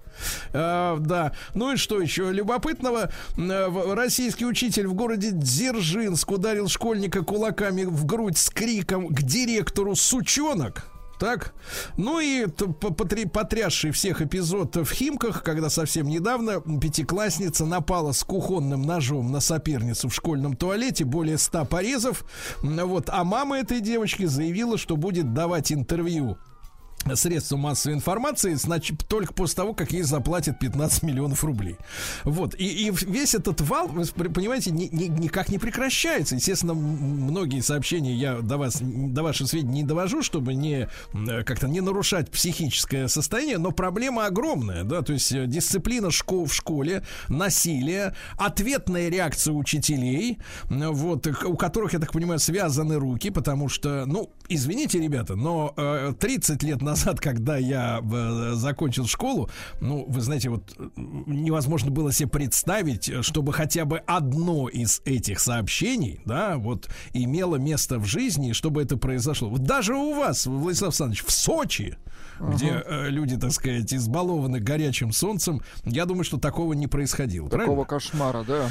Да, и мы, мы я, я ставил вопрос о том, что надо с этим разобраться, надо вести работу, и очень рад, что откликнулась на наше предложение обсудить эту тему М, Яна Валерьевна Лантратова, первый заместитель председателя Комитета Государственной Думы по просвещению. Мы уже встречались однажды в эфире. Ян Валерьевна, доброе утро. Доброе утро. Доброе да, утро. Яна Валерьевна, вот э, как э, журналист, я вообще публицист, но сейчас как журналист, да, э, действительно с таким валом новостей сталкиваюсь, и я вижу, что насилие и ответное насилие со стороны уч- учителей, которые беспомощны справиться с валом вот этой, э, э, ну, расшатанной дисциплины да нельзя. Вот как вы видите эту ситуацию как государственный человек? Вы знаете, вот се- сейчас, когда вы перечисляли заголовки, их действительно много больше, чем вы перечислили, и стали называть целый ряд проблем, да, там и дисциплина, и проблема в семье. Ну, кстати, эпизод с мамой, которая говорит, что мне за интервью 15 миллионов, это тоже показательный момент такой достаточно. И проблемы а, ситуации с незащищенностью где-то учителей, это все абсолютно разные вещи, но проблема комплексная. Ну, первое, что скажу, за последнее время, и я собиралась экспертами, эксперты фиксируют стремительный рост происшествий, связанный с вовлечением детей и подростков в деструктивные вещи. Увеличиваются случаи буллинга, травли в школах, а, появляются факты детских суицидов, нападений каких-то и так далее и тому подобное. И вот первое, о чем бы я хотела сказать, у нас интернет очень плотно вошел в нашу жизнь. Там увеличивается количество пользователей, появляется много нужного там содержания, но вместе с тем в интернете, это первый аспект хочу поднять, появляется очень много опасного содержания. Если не любой взрослый может противостоять тем манипуляциям, которые идут, то что говорить о детях, которые в силу возраста, неокрепшей психики этому противодействовать не могут. Роскомнадзор за прошлый год закрыл 20, ой, э, 500 тысяч групп с опасным содержанием. Это группы экстрем, э, 25 тысяч групп детских суициды, 23 тысячи группы детской порнографии, 230 тысяч групп вовлечения в наркотики, алкоголизм, наркоманию, разные экстремистские группы а, и так далее, и так далее, и тому подобное. К сожалению, современные дети социализацию проходят в сети интернет. А, и это тоже проблема. Проблема не э, сложности дома, не общение родителей с детьми, а проблема построения коллектива внутри класса и много-много-много других. И знаете, вот э, это комплексный вопрос, который, к сожалению, сейчас происходит. Я создала на базе комитета Госдумы по просвещению рабочую группу по детской безопасности и прав обучающихся и педагогов. И вот на, на нашей рабочей группе, кстати говоря, сегодня в 13 часов в Государственной Думе у нас пройдет заседание по профилактике в, в молодежной среде. И вот готовимся к большим парламентским слушаниям, где мы будем э, все-таки искать, в том числе и законодательные выходы из этой ситуации. Но я хочу сказать, что некоторое время назад я запустила большой проект под названием «Дети в интернете». Вот мы для себя со специалистами выписали все проблемы, с которыми сталкиваются современные дети. Будь то проблемы дома и взаимоотношения с родителями, заканчивая каким-то там травлей, суицидами, вовлечением в криминальные субкультуры и тому подобное. И выписали для себя всех специалистов, которые работают с той или иной проблемой. Это психологи, психиатры, криминологи, суицидологи, специалисты по семейным конфликтам. И далее мы проводим мониторинг а, интернет-пространство в регионах России и смотрим, какие группы наиболее распространены вплоть до муниципалитетов. И далее мы организуем приезды специалистов профильных, вот болит, грубо говоря, в муниципалитете, вплоть до вот, вот маленьких городов и районов, и там проводим практикоориентированные семинары для родителей родительского сообщества, для педагогов, сотрудников системы образования, для сотрудников системы профилактики, это опека, полиция, там, комиссия по делам несовершеннолетних, и отдельно для детей и подростков, где мы рассматриваем, как заметить, что с ребенком что-то не так, как распознать это явление, как помочь ребенку выйти из той или иной ситуации. И вот мы запустили этот проект сейчас там уже в 24 четырех регионах нашей страны. Э, и я могу сказать, что у нас там за полгода нам удалось остановить 16 детских суицидов и 4 попытки вооруженных нападений на школу. Это мало по меркам России, но это детские судьбы. Но стоит вопрос один – можно там сколько угодно разово, точечно работать, пока нет системы. Вот я выступаю, чтобы была система профи, ну, профилактики этих деструктивных явлений, а они комплексные, понимаете? Тут и, и с травлей в школу вроде бы нужно бороться, и помогать выстраивать взаимоотношения в семье, если этого нет, выстраивать взаимоотношения в классе, в том числе защищать педагогов, которые действительно, вы же правильно сказали, иногда, правда, педагоги перегибаются, такие случаи есть, но зачастую педагог за себя постоять не может. Ну, он то совершенно, и вы говорили правильно, там, 30 лет назад такого не было, был статус, престиж педагогического работника. Конечно. А у меня сейчас, во-первых, уровень заработных плат, и у нас вообще в России от 200 до 500 тысяч учителей не хватает, там молодежь на низкие зарплаты не идет, лямку на двух-трех ставках тянут те, кто работает в школе, и у нас, оказывается, с точки зрения законодательства, не существует даже минимального размера оклада педагогического работника. Оклад ограничен только МРОД – что несправедливо, а премиальная часть уже зависит от руководства учреждения, где педагог работает. Это проблема, которую мы сейчас поднимаем. Я вот, кстати, надеюсь, что ну, частично мы уже там придем к решению этой проблемы. Но ситуация, конечно, есть. И здесь, понимаете, и я недаром начала с интернета, потому что интернет очень большую, конечно, роль играет. А Все распространяется с неимоверной скоростью, и все-таки раньше... Ну, и таких случаев, наверное, не было. Хотя драки, они всегда, наверное, были, конечно. Но вот такой вот уровня зашкаливающей жестокости для меня тоже это, конечно, ужасно читать, когда там пятиклассница с ножом а, пытается убить а, а, там девочку. И, конечно, я получаю огромное число писем, и вот тут тоже реакции же родителей абсолютно разные. Вот некоторые говорят, почему а, в школе не обеспечена там безопасность. Нужно заняться вопросом безопасности школ, потому что когда школа охраняет там а, э, охранники, которые не знают, как себя вести, не знают, что делать и не могут защитить детей, это проблема. И это тоже как бы аспект, который нужно рассматривать. Поэтому проблема комплексная. И думаю, что вот нужно заниматься в комплексе профилактикой, э, чтобы с этим бороться. Яна Валерьевна, но мы, э, мы, вот скажите, пожалуйста, наверху понимают наши руководители, что интернет это вот такая теплица, которая, соответственно, вместо родителей, вместо школы, вместо общества фабрикует нам людей, ну, на которые мы потом не можем положиться. Они воспитаны этой системой, другой, чуждой, неконтролируемой фактически нами, и мы получаем не граждан. Да, у них есть паспорт Российской Федерации, они могут ходить на выборы, но это не, не наши люди уже, это, это люди с другим менталитетом менталитетом, другими ценностями, ну, другим представлением о жизни. Потом они бегут в Верхний Ларс, бросают велосипед и, и сваливают. Вот, э, мне кажется, вот мы что имеем. Это же очень важно. Э, вы, вы понимаете проблематику, что происходит в интернете, конечно, понимают, мы это прекрасно понимаем. А при этом вот один, один момент обязательно, я думаю, что нам надо в эфире сказать. Вот смотрите, у нас молодежь абсолютно разная. У нас есть очень много хороших ребят, которые тоже пользуются интернетом. Да замечательные ребята, они волонтеры. Да, да. Яна Валерьевна, но мы обязательно должны поговорить о тех, кто не очень хорошие. Яна Валерьевна Лантратова, первый замкомитета, заместитель комитета Государственной Думы по просвещению сегодня с нами в прямом эфире.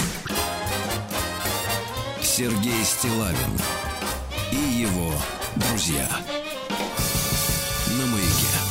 Друзья мои, мы сегодня посвящаем эту часть эфира э, школьным проблемам, дисциплине, криминалу, э, при- притеснению учителей и, на, и обратной реакции учителей на это, это давление сумасшедшее, да. Ну, в общем-то, как доводить э, пе- педагогов до исступления, я и по своей школе помню. Единственное, что у них был тогда, в принципе, у, у педагогов больше рычагов воздействия, действительно совершенно другой авторитет. Вот. И, в принципе, сильные учителя, они проблему до криминала не доводили, естественно. Сейчас другая, к сожалению, ситуация. С нами Ян Валерьевна Лантратова, первый заместитель председателя комитета Государственной Думы по просвещению. Ян Валерьевна, так вот, я понимаю, что есть хорошие детки, это замечательно. Просто меня, знаете, единственное, что смущает, что мы интернет воспринимаем как некую объективную реальность. Хотя она рукотворная. И э, мерзавцы, которые там создают, вы, как вы сказали, 500 тысяч групп э, деструктивных, из них За 25 тысяч, я запомнил, да, за год, за год, закрыли. 25 тысяч суицидальных групп, да, э, которые склоняют детей к суициду. Но мы же понимаем, что в интернете никто бесплатно не работает. Это все за деньги, это все финансируется. А м, в ваших словах у меня немножко есть такое ощущение, что мы как-то опускаем руки и говорим, что, мол, ну вот, знаете, вот интернет, нет, он вот у нас такой. Вот, нет, что-то нет, надо нет, с ним делать, случае. значит, с этим интернетом. Конечно, конечно, конечно. А, Абсолютно верно. Ну, Мы не опускаем мы разрабатываем сейчас, конечно, механизмы. Я сейчас с вами, знаете, проговариваю просто нету одной причины, почему это происходит. Только потому, что интернет. Или там только потому, что есть какие-то проблемы в школах, в семье. Это комплексная проблема, с которой нам нужно разбираться. Еще один вот э, пример хочу привести. Еще один а, момент. Вот недавно в регионе разбиралась ситуация, семья, полная, замечательная семья, а, два мальчика, один с инвалидностью, один здоровый. Родители вынуждены очень много работать. И просят сына здорового сидеть и ухаживать за мальчиком с инвалидностью. Он это делает, приходит в школу, но не высыпается и засыпает на уроке. Учительница, не зная и не разбирая, что с ним происходит, его называет безалаберным, ругается, кричит. После уроков дети с ним не играют и издеваются, называя белой вороной, потому что он с ними не играет, а убегает домой, ухаживает за братом. И он приходит домой каждый день и пишет в социальных сетях, что он больше не может с этим справиться. Но никто не увидел, никто не понял. И он покончил жизнь самоубийством. Возникает вопрос, можно было бы это не допустить? Можно, если бы кто-то вовремя увидел, понял, услышал и как-то поговорил или помог. И это тоже аспект. Вот у нас ам, там есть школьные психологи, но я зачастую работаю, есть, конечно, грамотные, замечательные люди, а есть люди, которые, ну, не имеют достаточно образования, например, психолог не может сталкиваться и не знает порой, как работать психиатрией, а проявляется по-разному психиатрия в том числе. И это там курс, там мы сейчас организовываем там курсы повышения школьных психологов, и такие вещи мы проводим, да. Но в любом случае это вот такой комплексный момент. То, что с интернетом нужно делать что-то, это точно. А мы э, на наше совещание по профилактике, которое у нас планируется, Вот мы сегодня говорим о проблемах дисциплины в школе. Это очень важно, с моей точки зрения, этот вопрос поднимать и муссировать, и жестко подходить к нему, потому что, вот еще раз свою мысль закреплю, все-таки интернет — это рукотворная история, вот, и моя позиция, надо как, как можно более жестко наводить там порядок. Еще раз напомню цифры, 500 тысяч деструктивных э, групп э, только в прошлом году Роскомнадзор ликвидировал в социальных сетях, да? Вот, ну как у нас со связью? Вроде, вроде наладилось. да, я вернулась. Ян да. Валерьевна, пропали ненадолго, да, Я- пропали. И вот про квалификацию вы говорили психологов, у которых недостаточно, да, вот. И, и говорила о том, что мы на большое совещание, слушание, которое мы готовим, по в целом сегодня вот у нас будет слушание по профилактике, мы будем разговаривать в том числе о законно, не о комиссии по делам несовершеннолетних, а следующие слушания у нас такие большие, где мы будем разбирать проблему интернета и квалификации психологов комплексные. Мы туда приглашаем, во-первых, родительское сообщество и специалистов. Так вот, э, мы туда приглашаем Игоря Ашманова, это член Совета по правам человека при президенте, Наталью Касперскую, которые очень у них замечательные там исследования, разработки. Они занимаются мониторингом опасных групп, они занимаются блокировкой вот этих групп по разным там тегам и смыслам. Конечно, нужно обсуждать, что с этим делать. Э, Мнения разделяются. Часть родителей приходит к нам и говорят о том, вот посмотрите на опыт Ки- Китая, как у них, да, с интернетом, очень жестко, четко. Кто-то говорит о том, что бесполезно ограничивать, все равно, ну, запретный плод сладок будут выходить, искать. Вот интересно, на самом деле, мнение слушателей. Я даже вас попрошу, может быть, после эфира, если будут писать, потом поделитесь, пожалуйста, обратной связью. А если Мы поделимся, да, Яна Валерьевна, и Да. пару минут у нас буквально остается, и, конечно, огромный пласт э, проблем это действительно авторитет учителя.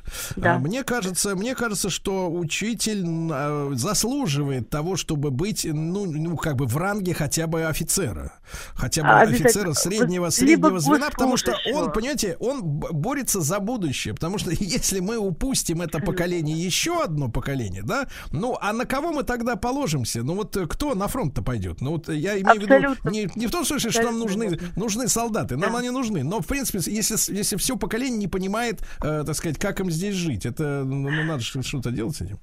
Вы правильно говорите, да, я выступаю, ну, во-первых, не только, естественно, за повышение зарплат, уровень зарплаты, он катастрофически низкий по учителям, но и за статус и престиж педагогического работника, и за защиту педагогов, чтобы они могли себя тоже защитить, и мы их защитили. Но вот мо- мои коллеги поднимают сейчас вопрос, я согласна с этим, о том, что важно учителю, может быть, статус госслужащего дать, тогда у него будут и социальные пособия, и там льготы Так, необходимые. Яна Валерьевна, а давайте тогда, давайте тогда закончим вот на многоточие эту, этот разговор. А сейчас учитель это кто? Вот если он не госслужащий, это кто? Ну, По я, я говорю про статус госслужбы. Сейчас он, ну как, как сказать, э, в зависимости от того, какая школа, бюджетная школа или частная Мгм. школа, он, соответственно, там бюджетник или он работает в частной структуре. Мне Но кажется, статус мне кажется, Яна Валерьевна, я предлагаю нам абсолютно периодически, периодически встречаться на эту тему говорить, да, и, э, в общем-то, если будет у нашей аудитории реакция в соцсетях, э, вернее, в том же те WhatsApp-портале, мы обязательно Яне Валерьевне Лантратовой перешлем ваше мнение, друзья мои. Так что пишите прямо сейчас.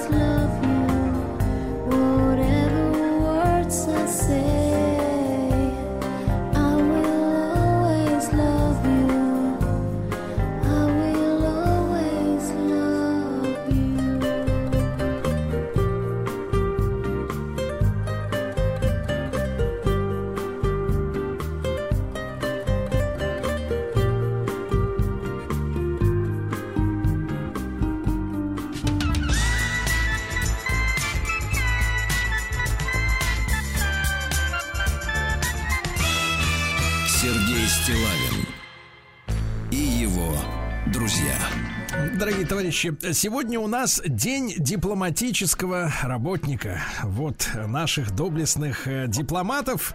И э, в этот праздник мы, естественно, всех сотрудников, э, тех, кто трудится э, за границей, в наших представительствах, э, внутри страны, всех поздравляем. И сегодня мы хотим поговорить о становлении российской дипломатии. Э, вот. И сегодня с нами Марат Сафаров, историк, кандидат педагогических наук. Марат, доброе утро.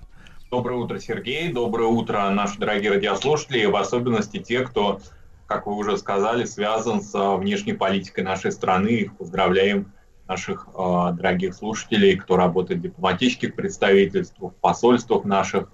Поздравляем особо. Да.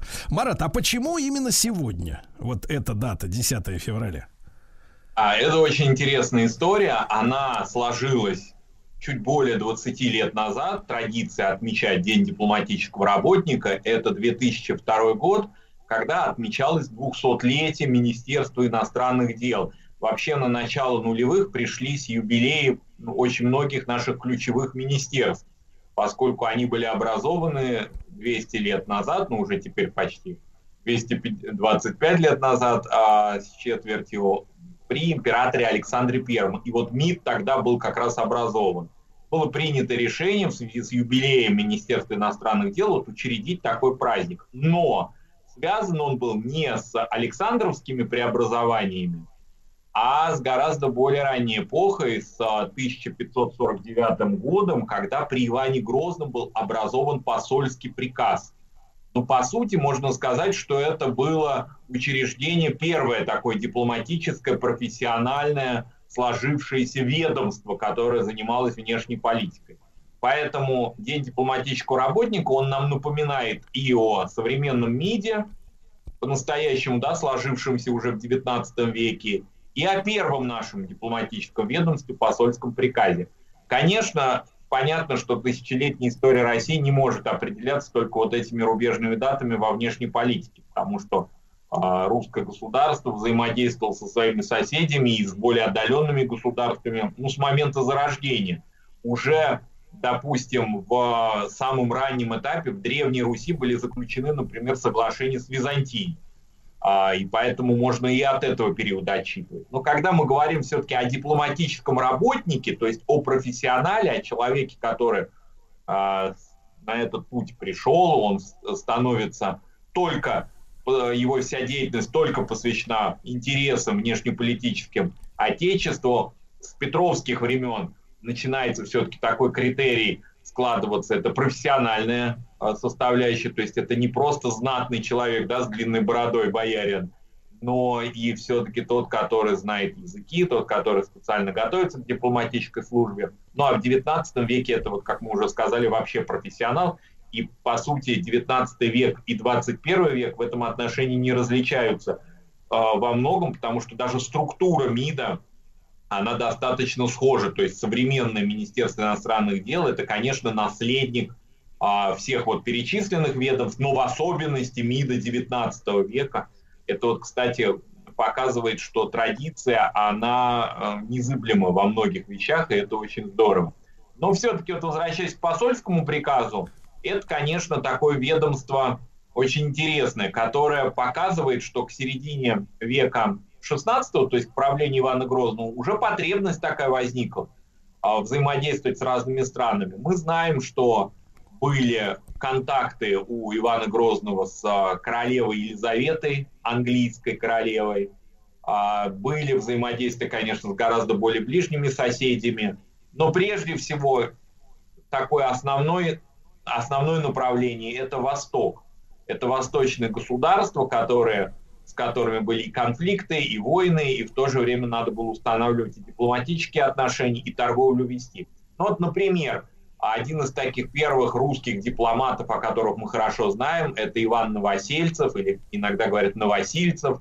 А, он был отправлен Иваном Грозным к турецкому султану Селиму, прибыл туда, существует даже описание его встречи с султаном во дворце в, э, в Стамбуле, где а, важный был вопрос, султана Селима интересовало положение присоединенных в это время к России а, мусульманских, значит, пространств, Казани, Астрахани там и так далее. И а, необходимо было, значит, удостоверить а, султана, убедить его в том, что притеснений положений мусульман нет, притеснений нет, и они, в общем, а, как там указано, значит, славят своего там пророка и бога в мечетях и так далее. В общем, это был визит достаточно такой успешный. Об этом мы хорошо знаем, причем сам Новосильцев даже там о себе рассказывает. Поэтому вот это восточное, турецкое направление, оно было очень важным. Несмотря на то, что это кажется, да, в разные эпохи по-разному складывались отношения, но тем не менее вот это, эти дипломаты были. Для дипломата было важно знание языков. Но кроме того, в посольском приказе все-таки были и профессиональные переводчики, толмачи. Вот в Старой Москве даже сохранились топонимы, названия переулков. Наши слушатели, кто живут в Москве, кто путешествует, любит гулять по Замоскворечью, конечно, знают эти названия. Да? Старый Толмачевский переулок, например, а, и Большой Толмачевский переулок. Это напоминание о Толмачевской слободе, об особом поселении переводчиков, которые служили в посольском приказе и переводили в приемах а, или во время, так мы бы современным языком говоря, загранкомандировок, значит, с иностранных языков. Но опять же, первоначально все-таки это были преимущественно восточные языки. Это были языки а, арабский, это был фарси, это был турецкий язык, это был татарский язык, потому что а, за пределами а, еще находились татарские государства, с которыми надо было взаимодействовать. Поэтому а, это все очень была такая очень интересная и уже, ну, можно даже сказать, в чем-то системная работа. То есть mm-hmm. того, что все-таки это были люди, которые вот приходили на службу, которые получали, кстати, про толмачей, а, получали за свою службу очень серьезное жалования. И вот, э, например, те, которые взаимодействовали вот с уже упомянутыми Крымским ханством, Ногайской Ордой, то есть теми татарскими государствами, которые еще в, Орду, которые еще в состав Руси не входили, постордынские, а они, например, имели очень хорошее жалование, потому что, конечно, они были не только толмачами, они были еще, как бы мы сейчас сказали, знатоками менталитета, как бы такими политическими консультантами в чем-то. То есть они могли, например, послов проконсультировать, как необходимо вообще совершить то или иное действие. Вот, например, несмотря на то, что русское государство православное, а, тем не менее использовались в дипломатической переписке, использовалась тамга, то есть такие знаки восточные. Почему? Потому что вот считалось, что вот так будет проявляться уважение к нашим, значит, восточным партнерам, скажем так, да, и они к этому привычны. Тамга, ну, это такой, как бы, ну, и подпись, и родовой знак, такой вот символ средневековый на Востоке, чрезвычайно распространенный и русские дипломаты тамгу использовали, свою, как бы, нашу русскую тамгу для того, чтобы взаимодействовать с восточными государствами. То есть такая гибкость, она была очень характерна. Вот это менталь, знание менталитета, потому что это все очень пышные церемонии, это очень все этикетно. Все-таки ну, надо понимать, что это 16 век, это еще средние века. Поэтому здесь нет такого прикладного характера. Пришли, значит, сейчас этикет дипломатический большое значение а какой имел в средние века но э, а, все-таки вот это все, значит, посольский приказ со своим хозяйством, со своими, значит, а, различными преференциями послам и толмачам просуществовал до петровских времен. Петр все начал рубить э, полностью, да, потому что он понимал, что это уже очень громоздкое учреждение, а самое главное, как мы сегодня уже упомянули, ну, профессионально это профессиональное, конечно, но все-таки главным для того, чтобы поступить в посольский приказ, было э, происхождение. Петра это не устраивало. И Петр пытается складывать свою, значит, коллегию, которую он э, формирует на смену, значит, Петровскому, э, на смену, вернее, средневековому посольскому приказу, он пытается ее формировать уже сугубо как профессиональное учреждение. И это очень важно коллеги иностранных дел. То есть это такой уже прообраз современного мира. Куда начинают набирать, собирать людей, ну, имеющих профессиональные качества для того, чтобы они работали системно. Надо вообще сказать, что аналог, который Петр Петр не стеснялся учиться и не стеснялся признавать в том, что он что-то заимствует. А, ну, известно в истории дипломатии, что коллеги иностранных дел, она создана была по таким лекалам, по модели шведской дипломатии. Вот удивительно, Он воюет со Швецией, наше государство воюет в Северной войне, а создается по сути, вот по этому образцу. А почему нет? Возьмем у врага, потому что это жизнеспособно, это хорошо работает. Вот возьмем эту структуру, имеется в виду именно структура коллеги иностранных дел, она такая вот немецко-шведская, но скорее вот североевропейская.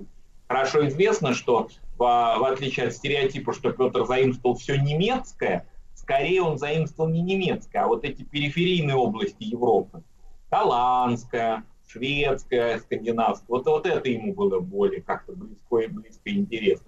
И вот, собственно, коллеги иностранных дел он создает по этим по этому образу и подобию. То есть, по сути, она сразу же в 18 веке становится современной а, тому времени дипломатической структурой. Понимаю. Друзья мои, сегодня с нами Марат Сафаров, историк, кандидат педагогических наук. Сегодня день дипломатического работника. Мы всех сотрудников и ветеранов э, службы дипломатической поздравляем. Марат, а вот эта история, ну вот мы знаем, да, расхожее выражение, дипломатический язык, э, да, и, соответственно, не дипломатические какие-то уже выражения. Вот эта история с постоянным иносказательным общением между дипломатами, да, когда, ну, как даже ну, может быть, не, некоторым образом мне это напоминает общение между женщинами, да, которые как бы вот так вот, так, вот как бы говорят одно, а думают другое, значит, показывают что-то знаками, какими-то брошами, ну, условно говоря, да, какими-то сигналами. Вот эта история, я так понимаю, из Византии еще идет, из тех, из древних времен, да, вот эта традиция, ну, условно говоря, не использовать слова по их прямому назначению, не называть вещи своими именами вообще в дипломатической службе. Да, безусловно, еще если учитывать, что после Византии, короткого такого периода взаимодействия с Византией, очень уж архаичного, давнего, был длительный период, мы сегодня вот о нем уже упоминали, взаимодействия России с восточным миром. В широком смысле, с ордынскими наследниками, теми, которые нас окружали, например, с Крымским ханством. По Крымскому ханству колоссальное количество источников о том, как взаимодействовало русское государство с э, Крымом, и очень это хорошая такая изученная большая тема. Это, конечно, уже упомянутая Турция. Это Иран, Персия, с которой тоже взаимодействие было очень длительное. К сожалению, оно было омрачено, как известно, гибелью Грибоедова в XIX веке, да, но тем не менее и до и после эти взаимоотношения, они складывались очень-очень интенсивно. И, конечно, у восточного мира вот эти вот всякие разные приемы такого иносказания, они э, в русскую дипломатию переходили, когда напрямую вот, вот хотя Петр вроде бы, да, он такой вот деятель, нам запомнившийся прежде всего прямотой и тем, что он достигает тех задач, которые он ставит без каких-то преград, без каких-то посредников. Тем не менее, и коллеги иностранных дел Петровска была вынуждена все равно подчиняться правилам уже теперь не восточной дипломатии, а также этому сложившемуся очень сложному западному европейскому этикету, который тоже а, в Россию, безусловно, приходит. Но Петровское время, оно полностью рвет вот с этой средневековой традиции, а, и векторы уже внешней политики совсем другие. Вот, например, в 17 веке все-таки взаимоотношения с кем складывались самые важные для России, как это ни парадоксально, с главными противниками, с Польшей и со Швецией. Это было связано, во-первых, с многочисленными войнами и необходимостью заключать мирные соглашения, с границами, с различными вопросами, которых, ну, как бы, то, что мы сейчас бы назвали контрибуцией, там различные а, вопросы, связанные с а, умиротворением, значит, наших пределов, а, и, и вот с этими государствами. А Петра уже это не интересует. Петр расправляется со, со Швецией в Северной войне, Польша сама по себе уже в упадок приходит, Речь Посполитой. Его интересуют совсем другие страны, дальние, зарубежье, что называется. Но, тем не менее, там своя этикетная система. И вот еще раз хочу подчеркнуть, что русская дипломатия всегда характеризовалась и характеризуется своей гибкостью. Во-первых, с тем, что а, не навязываются свои культурные такие правила игры, а, и в значительной мере, да, вот это учитывается, а, то, кем является наш партнер по переговорам. И, конечно, очень важное значение имеет вот такая подготовка дипломатов в, культурной, в культурном смысле. Русские дипломаты XIX века – это полиглоты. Это люди, которые знают хорошо языки, некоторые из них а, значительную часть своего времени жизни своей провели за рубежом, а у них блестящее образование. Ну вот, например, в 19 веке мы сегодня вспоминаем нескольких да, таких важных дипломатов в русской истории. Ну, конечно, надо вспомнить Александра Михайловича Горчакова, а, выдающегося дипломата 19 века, середины 19 века, который выходил из каких-то совершенно непредвиденных, ну, непредставимых вообще таких тупиковых ситуаций, выходил с пользой для России. А он, например, выпускник Царскосельского лицея и друг, ну, друг, может быть, я немножко натянуто скажу, товарищ, скажем так, пушкинский. То есть это вот тот самый лицеист первого лицейских, первых лицейских лет конечно, блестящий дипломат и очень хорошо знающий, что такое немецкий мир, потому что в XIX веке было очень важно понимать, что, такая, что представляет собой такая немецкая конфигурация в политике. Это и прусаки, это Австро-Венгрия, и, конечно, знающий англосаксонский мир, потому что необходимо было понимать, как, не, как выйти из э, Крымской войны, и, вернее, из ее последствий. Здесь очень было важно понимать сильные и слабые стороны англосаксонского мира. И знаете, что такое Франция? Вот такие три как бы цивилизации в голове, в дипломатии, в деятельности одного выдающегося деятеля нашего Александра Марат, Марат, а можно вопрос теоретический, да, если мы говорим о том, что наша сегодняшняя дипломатия очень много имеет в себе, в, себе, в структурах именно от э, 200-летней давности, да, устройства нашего Министерства иностранных дел еще при, при государе Александре Первом, да, то вот какой вопрос. А, понятно, что а, наши, а, сказать, посольские работники, а, которые хорошо, досконально знают не только язык, но и культуру, особенности, интересы интересы той или иной страны, да, работая непосредственно, ну, например, там с Францией, э, с Англией, с, там, с Соединенными Штатами, э, с европейскими какими-то державами, с восточными державами. Но мы понимаем, что вот нам, как стране, да, да любой стране, приходится лавировать э, в море всех интересов, да, одновременно. То есть играть на противоречиях каких-то стран, да, кому-то уступать, на кого-то давить. Вот я, я хотел понять, вот в этой, в этой системе Министерства иностранных дел, она является тем самым мозгом, да, куда сходятся данные, условно говоря, об интересах и претензиях всех отдельных стран и выстраивается наилучшая конфигурация нашего поведения с ними. Или Министерство иностранных дел это просто сборщик информации, а уже аналитика, как нам себя вести, она как бы на более высоком уровне происходит. Ну, безусловно, и так, и так, потому что есть стратегические темы, которые связаны, например, с глобальной безопасностью, с миропорядком. В 20 веке такие примеры были, допустим, да. а, вот, вспоминая глав МИД, конечно, здесь надо вспомнить Андрея Андреевича Громыка, гораздо конечно. ближе нам по времени, да, а, господин нет или мистер нет, как его называли. Он, например, участвовал в создании Организации Объединенных Наций. Одним из да, да. Марат, Конечно. ну я буду, буду невероятно рад встретиться снова, да, всех наших дипломатов еще раз э, с праздником, дорогие друзья. Марат Сафаров, историк, кандидат педагогических наук. Сегодня день дипломатического работника, друзья. Неоновая музыкальная программа. Не неоновая музыкальная программа, дорогие друзья. ЗИЦ, председатель Владислав Саныч на своем месте, насколько я понимаю. Здравствуйте всем, да.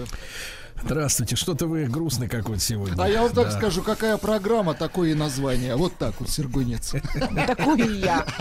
А я вам по-другому скажу, какой Сергунец, такой и... Программа. Человечий, да. Ну что же, э, давайте нашего бородатого друга, он тут по несколько дней болел, присылал за себя свою руководительницу. Ей, кстати, пришлось отдуваться, Егорушка. Ну а что делать? Да, да, да, да. Ну и не привыкать, да. да. Но вы пока, пока болели-то как-то подбадривали себя чем-то. Ну, как, конечно, как, как, как, как не, нельзя говорить колесами, да, ведь. Колеса. Вам можно. Мам, мне можно, да. Хорошо, да. Ну, таблеточки, конечно, медок, там всякие лимончики. Я надеялся, надеялся на искусство как-то больше. Ну, искусством, конечно, вдохновлялся ну, вот на просторах интернетах, э, что там искал, поискивал, что-то новенькое, что что-то необычное. И повизгивал. И повизгивал, конечно. Ну, а куда же без этого? А, и в итоге э, нашел э, совершенно потрясающая вещь, но она, на мой взгляд, просто очень красивая, не самая свежая, 2021 год. А, Бельгийская группа «Базарт» и поют на нидерландском языке. Ну, отличная, мне кажется, вещь. Сейчас Ну, мы давайте за Да, базар да, будем давайте, отвечать. Это не вам решать, как говорит Сергей.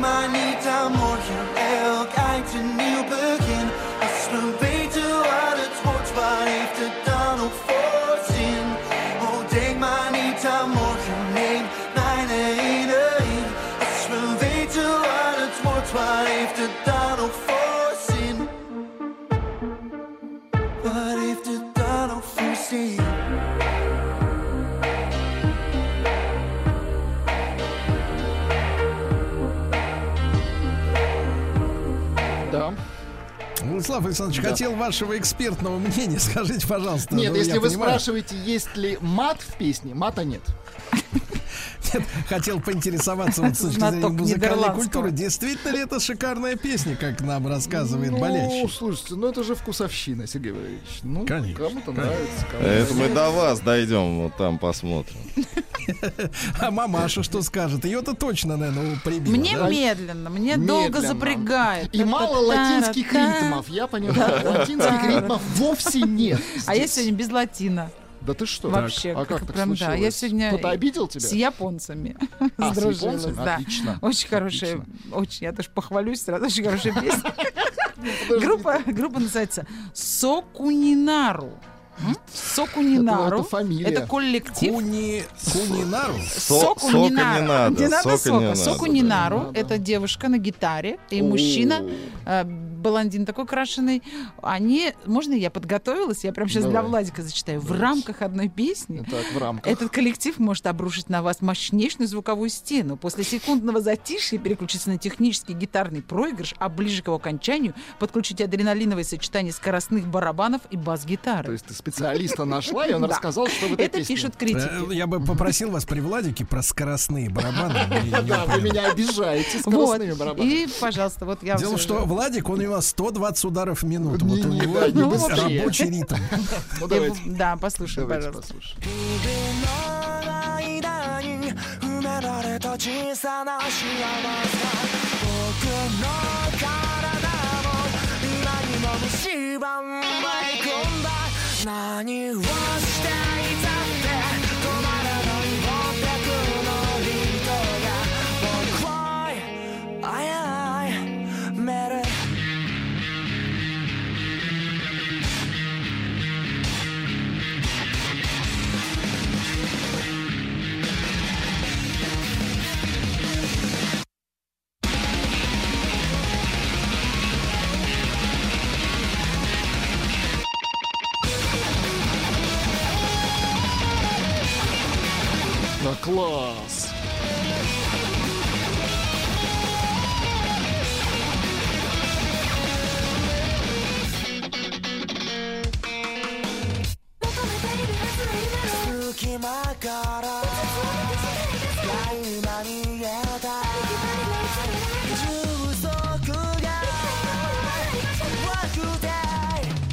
違いで満たしていたって。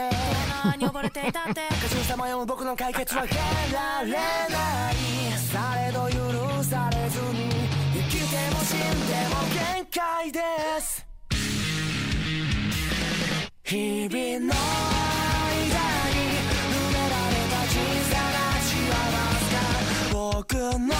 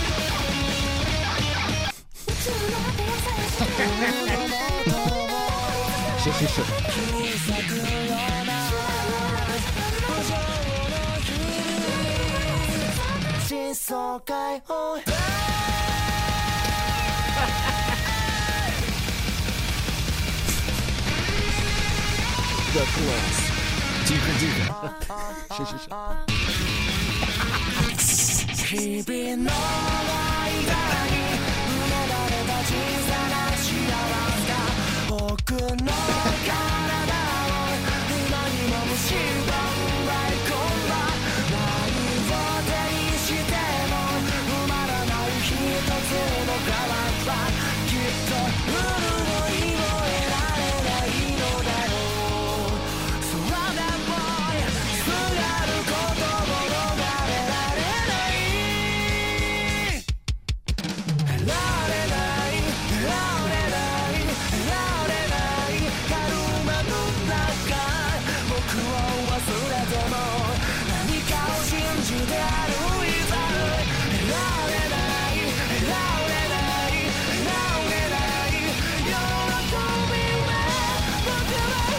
僕は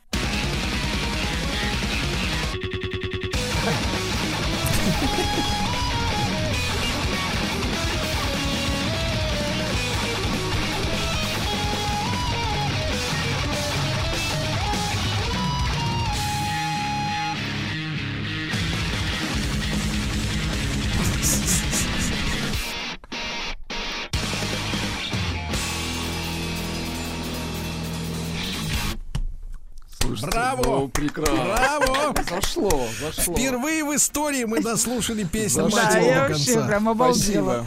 Сама не Хотя поверила. сразу скажу, за барабанами психически. Да? Вот. Но песней И вот последний Мне эпитет кажется, там все такой, да, вот э, еще что написали. В безумной непредсказуемости э, в этом управляемом хаосе скрывается очарование. Как Слушайте, она реально мелодичная. А У еще нее так- очень еще- мелодичный припев. Да, Ну, то и, и голоса такие какие-то вот прям такие, да, чарующие. Японские, да, да, такие. приятные Проверенные. такие прям. Вот. Сергей Валерьевич, ну вам же понравилось? Я вот э, не знаю, может быть, это не настоящие барабаны? Не-не-не, Не- живые не барабаны настоящие абсолютно. Я как руки стерты, говорю, руки да. стерты. Ну, психический, конечно. Ну, там все, да, согласен. Ну, слушать интересно, с Да, чего да. началось, я не помню. Вот. Да, ну сейчас надо передохнуть на Владиславе Да, кстати, я вам предоставлю передышку. Принес вам инструменталочку, дорогие друзья. Это из прошлого инструменталочки. Пи- 59-й год. Это два брата. Их зовут Санто и Джонни. Это итальянцы. У них фамилия общая. Анютка Фарино. А, вот, они братья гита- Фарино. ги- гитаристы, да, братья Фарино. А в чем прикол? Один играет брат на обычной гитаре, электрогитаре, а второй брат играет на стил-гитаре. Сергей Валерьевич, стил не от Как слова это? стилавин, а стил от слова сталь. Стил. Это А. гитара, так, она располагается, во-первых, горизонтально, как отдельный столик. Как Вот. гусли, что ли? Как гусли, да, совершенно верно. Э, Гитара на ножках, вот. А, На грифе нет ладов, она безладовая. Это, по сути, с- с- слайд методика, то есть там, э, скажем так, пла А плавающий... играть надо трубкой железной? Да, да, да, трубкой железной, либо каким-то твердым предметом. Ну, в общем, послушайте, они были популярны реально в 60-х годах. Вот, я вам принес. э, Это Гершвин. Послушайте, как видят слайд-гитаристы Гершвина.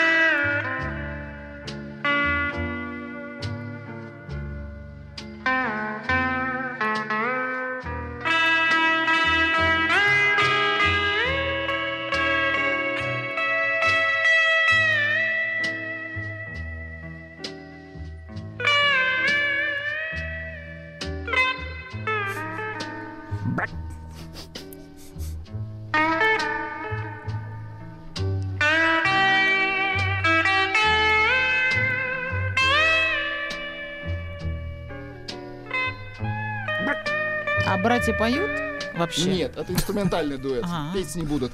Ну, давайте еще один трек послушаем. Вот этот трек — это их хит. Вы наверняка его слышали. Его частенько используют в саундтреках во многих фильмах. Sleepwalk. Это реально их такая визитная карточка.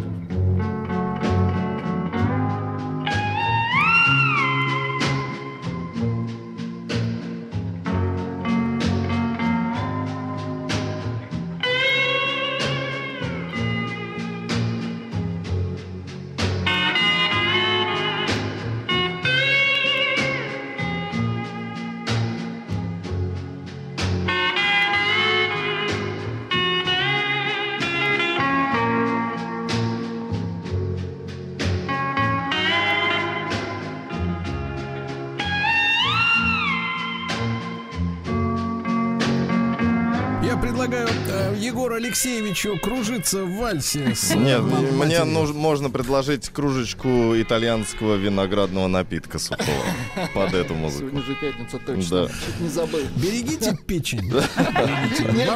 Мне горло, горло надо Красиво это вот это вот гусли ладно. Вот гусли гитары, это как раз вот стил гитары. да.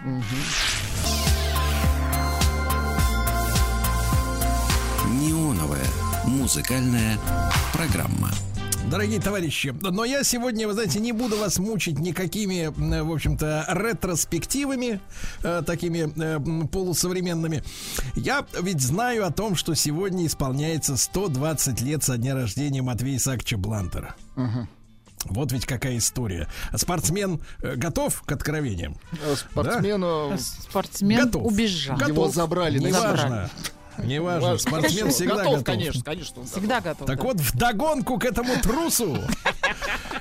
Во-первых, конечно, Матвей Исаакович в 1938 году, то есть тоже юбилей своего рода, создал футбольный гимн. Вот давайте послушаем. В назидание Кокорину и всем остальным. Мощнейшая вещь. Да.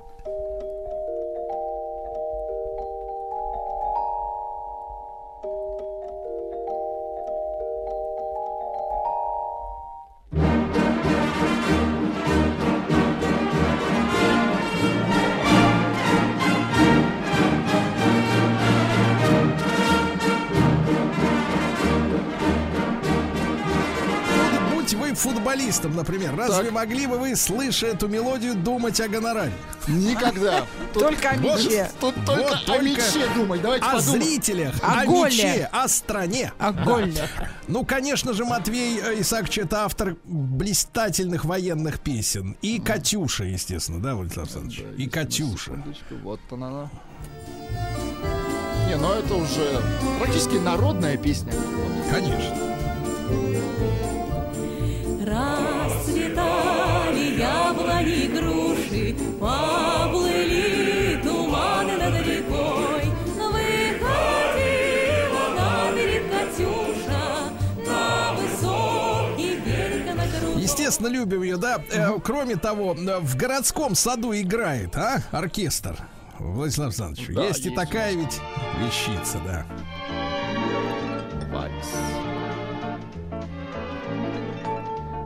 Городском саду играет духовой оркестр.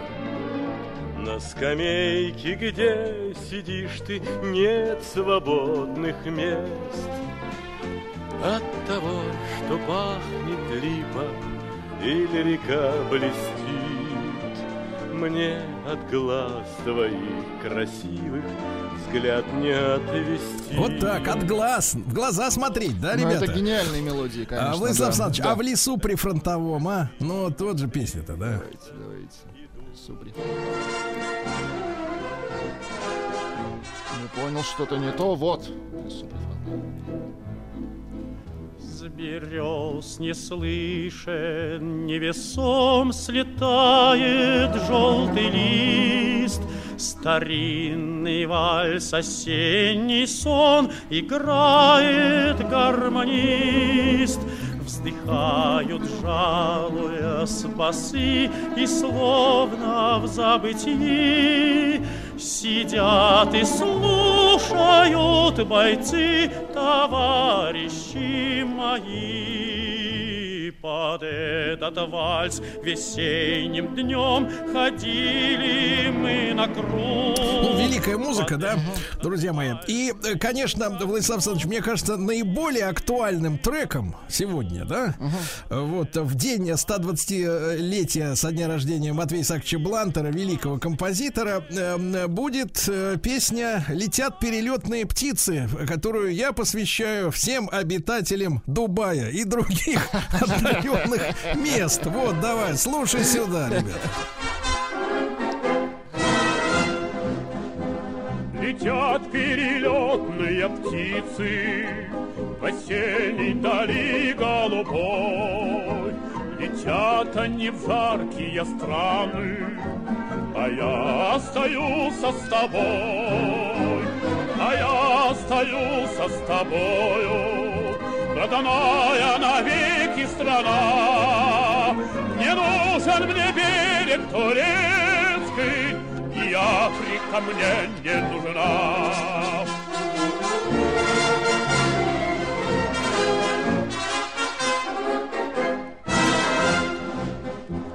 Немало я стран перевидел, Шагая с винтовкой в руке, не было горше печали, Чем жить от себя вдалеке. Немало я дум передумал С друзьями далеком краю, И не было большего долга, чем выполнить волю твою.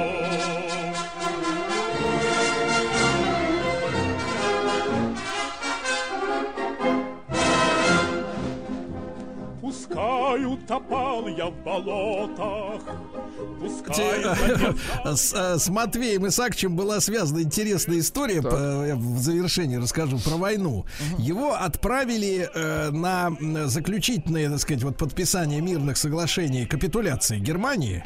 Вот отправили почувствовать атмосферу, чтобы написать об этом музыку. И э, а в, за- в зале, где происходили эти, значит, переговоры, все были в военной форме, а ему нельзя было быть там вот в гражданском, а военной формы не было. И его спрятали в шкаф.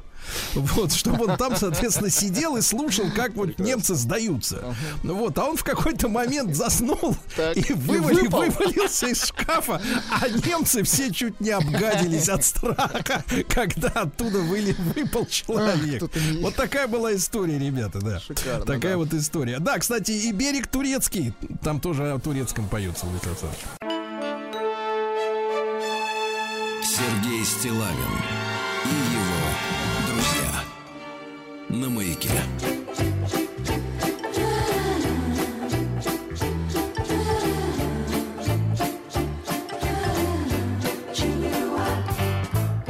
J'ai fait trois ans, j'ai fait mon temps.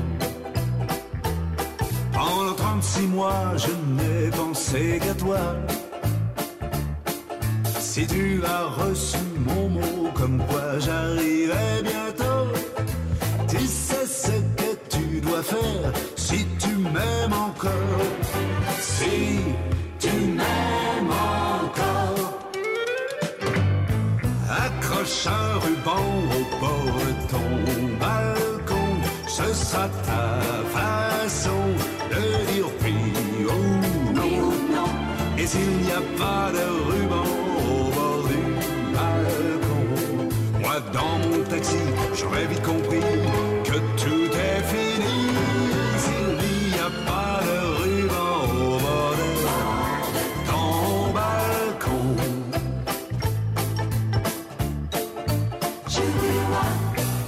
Monsieur le taxi, je vous en prie.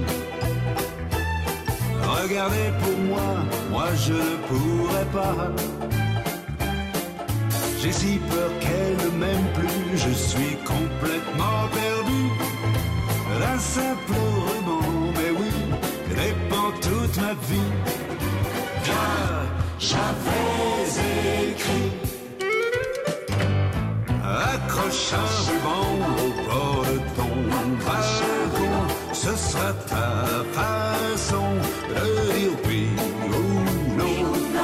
Et s'il n'y a pas de ruban au bord du balcon, moi dans mon taxi, j'aurais vite compris.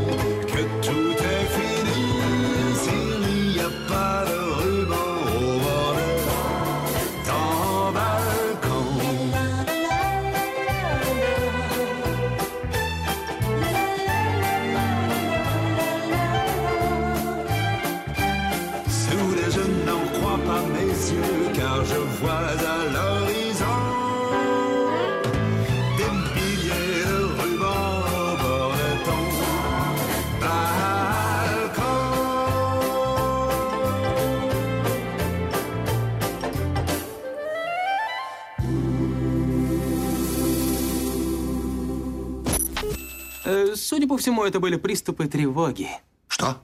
Страха, синдром паники. Могу прописать успокоительное. Эй, взгляни на меня. Я что, на паникюра похож? Ну, так, Я так похож сразу. на паникюра? Стыдиться вам нечего. Любой невропатолог... Тебя что, выперли с ветеринарных курсов? У меня был инфаркт. Кардиограмма не подтверждает. Мужчина. Руководство по эксплуатации.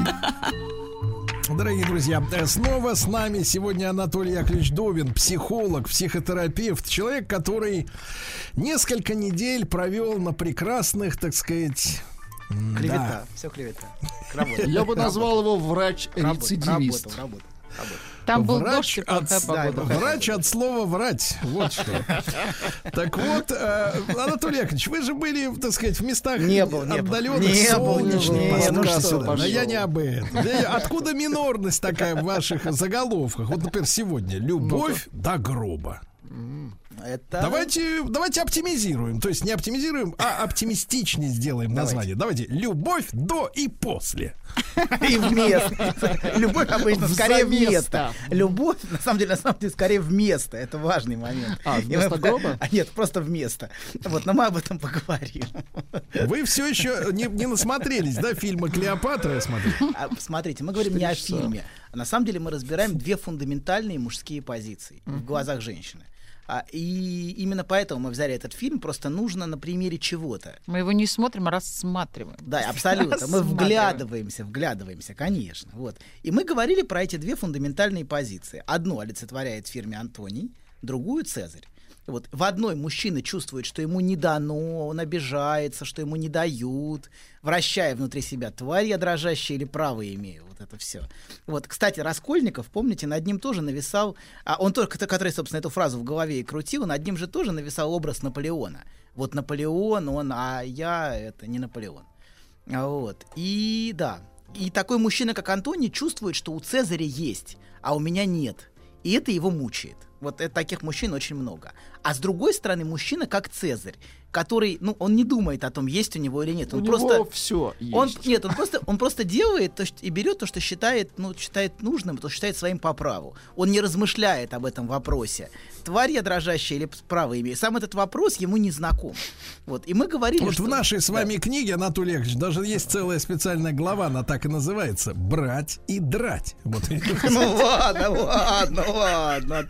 Вот, Не а ладно, четче говорить, что вадно. Пока мы даже первую главу не продвинулись, Сергей, я жду, жду. предисловие-то жду. Нет, предисловие есть. Я жду, нам, нужна, Слава нам нужна первая глава, Сергей. Я думаю, первая глава. Пока что мы решили, как по какой цене будет книга.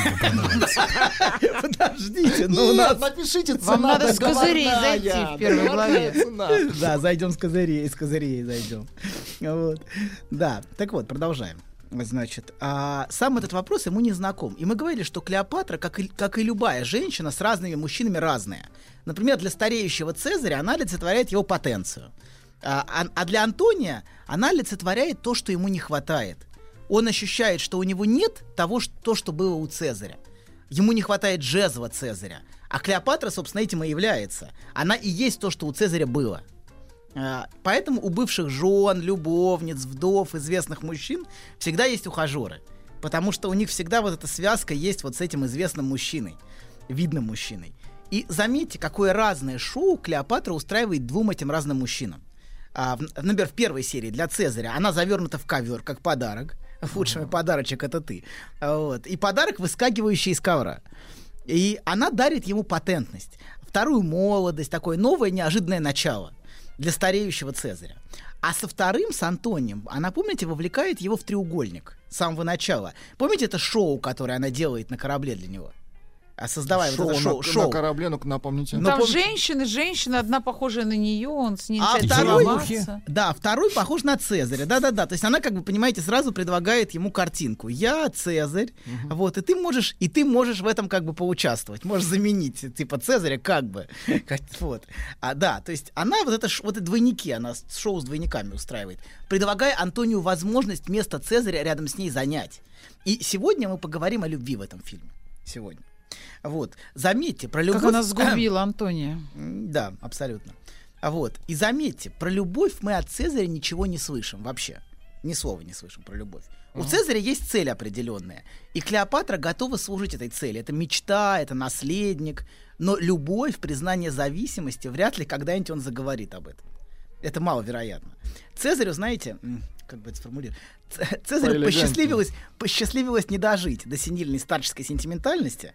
Вот когда все вызывает... в бороду, когда? когда все вызывает... Нет, это... Молодуху, Не, не, нет, это, это- это как раз, это как раз вот у него произошло. А вот дальше уже, знаете, старческие вот эти чувства, вся такая ми- милота начинается, когда начинаешь путать сестру, сестру и жену, путаешь уже, вот эта вся история, ну да, вот, о которой Сергей рассказывал. Вот, да, и это все, да, у, у Цезарь, понимаете, до этого не дожил. И поэтому Цезарь силен, а он не признает зависимости, поэтому слез любви от него, конечно, не дождаться. Максимум он может сказать ей изредка «мы и наша». Но это вот максимум, какой можно от Цезаря услышать, но не более. Вот. Уж признаваться в любви он точно не будет, как Антоний. А, а зато Антоний только о любви и говорит. Помните, все его речи пропитаны бесконечными, бесконечными разговорами о любви. Вернее, вернее, не- даже не так. Как-то А вы как? клоните к тому, что кто говорит о любви, Вот именно, а слаб. как? Да, и дайте доктору по рукам. Он своими маленькими аккуратными ручками Да, не стучит по столу мне по башке прямо. да, Очень низкие, Мешает, классные. Виб- мешает это мне низкие- спать. низкие- низкие вибрации, ясно? Низкие прекратил мешать мне спать. Когда, да, Сергей пишет книгу, вот. Первую главу. Первую главу. Заходит с козырей. А Да. Так. Да, так вот, смотрите, Антоний только о любви говорит. Вернее так, он любит, говорит о любви и о том, что ему чего-то с Цезарем не хватает. У него две Значит темы. ли это, что тот, кто говорит о любви, больше ничего и не даст? Он даст сам очень многое, он даст любовь. Ну да, а другого? А Ну, там, другой, а денег другой, а это другая история. А ведь То есть да- надо он дает, он дает тебе- самое важное и самое ценное. Он дает ей свою любовь. Ишь ты, Больше тебе дать ему нечего. и Так что у него любовь, всё и есть. другое. Абсолютно, конечно. А когда нет, тут Вот, женщинам надо А тогда приходится искать того, кто Цезаря. даст что-то еще, кроме любви. Вот. Но у, у Клеопатры, несомненно, либо дудочка, либо кувшинчик. Ну, А так- Правильно, Да, так и работает. есть. Что ж, как вы хотите. Хочу все и сразу. да, Нельзя. Есть поговорка, но так не надо. Да, ну, мамаш, не забывайте, что в кувшинчике сидит кобра, так что тут еще есть. Да. Вот. И мы, значит, мы в прошлый раз остановились на том, что Антоний все время чувствует в нетрезв... и- и в нетрезвом состоянии, он постоянно обиженно это декларирует, что ему чего-то не хватает в сравнении с Цезарем. И если верить его словам, если верить, то со стороны кажется, что он и правда хочет место Цезаря занять. По крайней мере, так подумала бы женщина, которая верит декларациям мужчины. Нет, он не хочет. Вот. А вы не верите уж декларациям мужчины, понимаете? Ну, потому что Если он бы вы были юны, вы бы верили в декларации мужчины. Да. Но у вас Как- не- как стыдно матери пятерых детей. Но ей не 15 лет, слушайте. Наоборот, я говорю о мудрости. Я, говорю о мудрости, которая приходит с, э, с опытом. И женщины перестают верить словам мужчины. Это очень важно, понимаете, да? Надеюсь, твой загар скрыл покраснение кожи от стыда сейчас. Да, Кстати, да. загар сходит, это хорошо. Очень хорошо. Мужа не Видно, так бензой завидует. трет себе щеки по утрам. Это нам нравится. Нравится, нравится. Вот. Короче говоря, он все время догоняет Клеопатру, даже на тот свет. Помните, он никак не может ее догнать. Это очень смешной момент. Она всегда была, я всегда ее догонял. И, кстати, тоже ошибся Ну, там. понимаете, он ее полюбил, она ему ответила. Она его тоже искренне полюбила. Ну, вот как мне кажется. Искренне. Искренне. Но она может полюбить только человека, которого ей. И она пытается ему навялить вот это. Давай для меня вот это, вот это. Что значит навялить? Ну, навялить. На, на как бы навесить. А он бедный. Погодите, а он, погодите, понимаете, это, это, погодите, это в ПГТ такой был, Вы не да, навялить? навялить, да.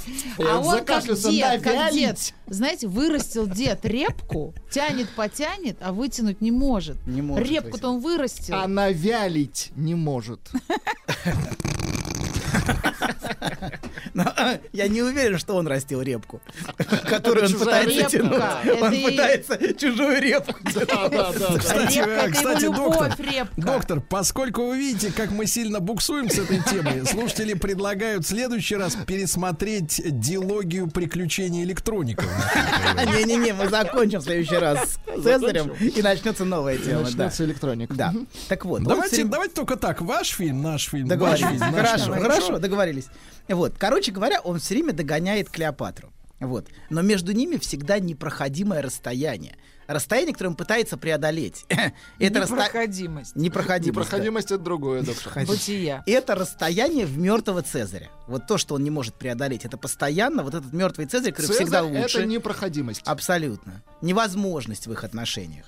Вот. Но в действительности невозможность является не препятствием, а причиной их любви. И вот сейчас мы об этом поговорим. Он а, говорит, что претендует на место Цезаря. Но если вы посмотрите на то, как он себя ведет, то ничего подобного не происходит. Он делает все, чтобы место Чтобы не оставленное- занять его. Конечно, он делает все, чтобы это место не занимать. Все, что можно провалить, он проваливает с самого начала. В принципе, все, во что его вписали, он даже не вписывается это, его вписали в какие-то истории, а вот. А Клеопатра его вписывает в какие-то, в общем, Ну, вот сюжеты. И женили его тоже. И женили, вообще во все, что в- А вписывают. почему так происходит? Вот ему Цезарь говорил, иди делай то, он шел делал. И шел, был делал. преданным, и был классным, его римляне любили. А теперь вместо Цезаря ему говорит Клеопатра. Ну и какая разница? Что бы Согласен, не никакой. То есть она привык делать то, что тебе говорят. Но это немножко, видите, это ставит под вопрос его маскулинность. Но мы к этому подождите секундочку. Так вот, он делает все, чтобы это место не занимать. Все, что можно провалить, он проваливает. Он не глуп, но он дает собой вертеть а, всем. Причем не только Клеопатре. Ее так выбесило, помните, не только появление другой женщины, на которой его женили, но то, что он оказался идиотом и дал Октавиану выиграть, а, женившись на его сестре. А, его расстраивает, ее, ее расстраивает, что он не хочет играть в свою игру. Он не хочет свою игру играть. В отличие от Октавиана, который играет в свою игру. И который очень умело и тонко придет интриги. Вот. И Антоний делает все, чтобы это место Цезаря не занимать. Он во всем не как Цезарь. Ни в решительности, ни в политических интригах, ни в способности следовать своему собственному желанию. И вся его последующая жизнь в фильме, как мы видим, это заявление «я не Цезарь». То есть фактически это можно так прочитать. Но почему он так странно себя ведет? Давайте мы вот, мы вот в эту сторону посмотрим. Он как бы специально делает все, чтобы сохранять свое «у меня нет». Вот у Цезаря и было, а у меня нет. У меня нет. Если вы посмотрите вокруг, так делают очень многие мужчины. Зачем? М, Которые ноют. Подождите. под- А вот уж, кстати, Подождите, интересно, это интересно. серьезная вещь, Серьезная вещь. Почему? Подождите. Ну, разжевайте, Ну, давайте, да, конечно. Мы никуда не торопимся. Очень важно. Четверых Очень дождалась и важно. пятого дождешься. Мы пя- пя- пятый том пишем. Очень важно двигаться постепенно, медленно и методично. Главное двигаться. Главное, двигаемся, двигаемся, двигаемся, ой, двигаемся. Не Мы- забывать. Абсолютно, конечно, конечно. Но главное никуда в этой жизни не торопиться. Мы все время куда-то торопимся, нас куда-то несет. А вот мы, мы демонстрируем спокойствие, Ты которое хочешь необходимо. узнать и попробовать сразу. Хочется попробовать? Ай-яй-яй, нехорошо. Был- Это, это Нельзя напоминает мне историю древопознания добра и зла. Там была сомнительная история женщины и змея. Очень, очень скользкая. Вот. Так вот, смотрите. Многие... Это чешуя. Чешуя, согласен. Все это все чешуя. Вот, короче говоря, есть многие мужчины, которые ноют, что им чего-то не хватает. Но на самом деле в реальности они ни на что и не претендуют. Если у них вдруг появляется возможность состояться, они сделают все, чтобы это провалить. Вот прям реально, все пойдет у них эм, плохо. Прахом. Прахом, прахом. Это надо подобрать правильное слово. Я чувствую, что вы мучаетесь. Да. Вот. И если а у них есть возможность провалить, они провалят. Вот. Потому что они не чувствуют, что они вправе э, сделать что-то успешное. Они чувствуют, что они вправе занимать место успешного. Они все время скорее занимают место «у меня нет» и постоянно ноют на эту тему. Вот почему у меня нету, это несправедливо, это неправильно. Это нехорошо. Они могут жене своей как-то постоянно ныть, что та их недостаточно любит, недостаточно понимает. Но на самом деле они... Хотя, в общем, ну, что может быть проще? Приди и возьми, в общем, плюс-минус, ну так-то. Вот Но тут нет. был сегодня случай с утра. Да. Женщина делала огурцы для закуски. Так. Гости уже ушли, он ей говорит, ты что ты меня мало любишь? Она ее хрясь ножом, и, все. Вот история, да? Вот это жизнь. А ты нам какую-то Клеопатру. А ты нам Октавиан. Давайте разберем Вот. это. Давайте эту историю разберем. Женщина Цезарь. во. О, слушайте, а присылайте свои истории, вопросы, мы будем их разбирать в эфире. Давайте мы начнем. Они не смогут прислать те, которые вот ты спрашиваешь. Ну, ну, знаешь, ну, а так, которые порнуют, Ну, он может не такие, чтобы до гроба, да? Да, до гроба, до гроба. Те, кто еще не успели. Те, кто еще, да, за, минуту до, Я присылайте. смотрю, от реальной-то жизни на кухнях вы оторваны, да? вот? Абсолютно, конечно. Они не платежеспособны, Сергей Валерьевич. Ну ладно, ладно, все платежеспособны. Приходится их изучать по Клеопатре. Прекрасно. Подлец, доктор. А вы не можете в качестве какого-то, не знаю, жеста доброй А воли даже? Антоний платежеспособен. Бомжа вылечить Нет, какого-нибудь не нет, хотели никогда? Нет, нет, нет. А он не Да хочет что бомжа? Вот Владика давайте поднимем. Владик С- с здоров, в отличие от вас. Всем бы такое здоровье, как у Владика. Конечно. Он бодрится, да, да, да. Так вот, смотрите, эти мужчины ноют, но если Так. будет возможность провалить, они провалят. Все, что можно провалить. Как же Вот. быть? Вот тут, смотрите, можно показать, что такое бессознательное. Сознательно все хотят быть успешными, все хотят какого-то... Ну, все эти декларации бесконечные, которые мы слышим. Все хотят успешного успеха на, дек- на уровне деклараций. Но в реальности, на самом деле, это никому не нужно. Вот из, из этих мужчин точно. Они этого не хотят. И вот тут видно, что такое бессознательное. Есть, например, сознательное, верхушка айсберга. Это то, что, то, что Антоний декларирует. Что он испытывает зависть к Цезарю, как он хочет это место с Клеопатрой занять. Ну, как это вот все? Скандалит. Скандалит, да, требует. Что-то требует, ноет, клянчит. Ну, это не Антоний, но в целом вот такой тип мужчин. Вот. Что-то, что-то постоянно качает права. А Вот, с одной стороны. Но в бессознательно, в невидимой части, подводной части, на самом деле он не испытывает ненависти к Цезарю, он испытывает любовь к Цезарю. Вот что важно. Он любит Цезаря, конечно. Вот. На самом деле он скорее, даже скорее любит, чем ненавидит. И, и, и он вообще совсем не претендует это место, оставленное Цезарем, занять. Цезарь ушел, но он это место не занимает. Вот. И именно поэтому, собственно, Цезарь, Цезарь Клеопатре и сказал, что Антоний единственный, кому он доверяет. Помните, Потому он так что и он говорит. не метит на его место. да. Абсолютно, Мгм. потому что он знает, что Антоний его любит, и что Антоний не претендует на его место. И именно этим он Клеопатре изначально и дорог. Вот а, Антоний именно этим и дорог, что он не претендует на место Цезаря. Вот сравните, например, Антония и Октавиана. А, два наследника условных. Вот Октавиан наоборот, он изображает слабость. Помните, все время слабость имитирует. Такое, все время ему плохо, болезненность такую, да. Но медленно и хитро прибирает к рукам место Цезаря. Он очень умело это делает, и очень тонко. Он как бы показывает, что он ни на что не претендует, Ага. но на самом деле он потихонечку, потихонечку все прибирает. он, Да, он изображает, что он такой, понимаете, да? Как Но бы. он боится Антония. Он понимает, что его больше любят. Что он, мне кажется, для него Антоний, как для Антония, не как для Антония Цезарь, но такой он. Ну, не знаю. Я не думаю, что он испытывает какие-то сентим... какие-то вот, вот наверное, на этом уровне сентиментальности. Скорее, он свою игру плетет. Он, ему нужно плести свою игру. И он играет в свою игру, в отличие от Антония, который все играет в чужие игры. Вот. И да, и у Октавиа, и еще значит, и потихонечку он прибирает и место, и имя Цезаря. Понимаете, а Октавиан что делает? Да, Ну, да, да, да, потихонечку присваивает себе все это. Вот. И в этом разница. Их у Октавиана нет никаких сентиментальных чувств покойному дяде. Вообще никаких. Это безжалостный и хитрый политик. Вот. А Антоний все время движет какой-то сентиментальностью, бесконечно движем. Вот этими, какая-то вот вся- вся эта, чувственная фигня у него очень много. И... То есть для него есть Клеопатра ностальжи такое Вот по, это по Цезарю. абсолютно, конечно. И в этом разница, да. И Клеопатра ему, понимаете, а- а зачем Клеопатра нужна Октавиану? Клеопатру она нужна именно для этого. Ему нужно провести ее по Риму, а, как когда-то провез Цезарь. а, чтобы окончательно легитимизировать за собой это место. Вот я провез его бабу, провез... Все у меня как у Все, него. да, я, это, я имею вправе. И она это признала, понимаете? Если она это признает и про- проедет со Если мной... уж она признала, то и вы признаете. это окончательно, понимаете, его женщина признала меня за него. А Вот. И то, что я поработил женщину Цезаря, это окончательно всем демонстрирует, что я занимаю его место по праву. И именно поэтому Клеопатра так важна для него. Вот. И именно это, собственно, она ему и не дает сделать, понимаете, своей смертью. Она не дает ему легитим- легитимно это место занимать окончательно. Вот. Женщина Цезаря, понимаете, это как жезл Цезаря.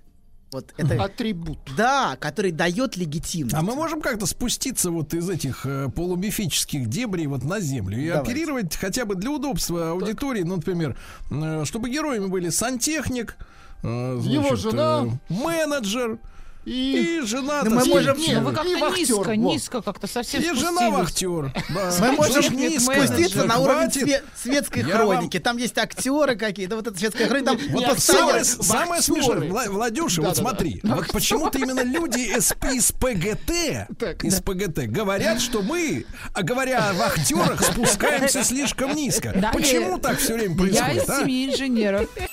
Расскажите про свой сон. Я сплю крепким сном. Слышу плач младенца. Иду к холодильнику, чтобы достать молока. Несу ребенку молоко. А оно черное, Бен. Скажи, что это значит? Только без грязи про мою мамашу. Мужчина. Руководство по эксплуатации. Дорогие друзья, итог, итак, Анатолий Яковлевич Добин, психолог, психотерапевт для богатых. Ну прекратите. Да, поэтому- прекратите эти для дайте мне выпороть вас. Неправда, неправда. Дайте мне выпороть вас, поскольку у нас нет. У нас нет, да, Не врите, не врите. Вот.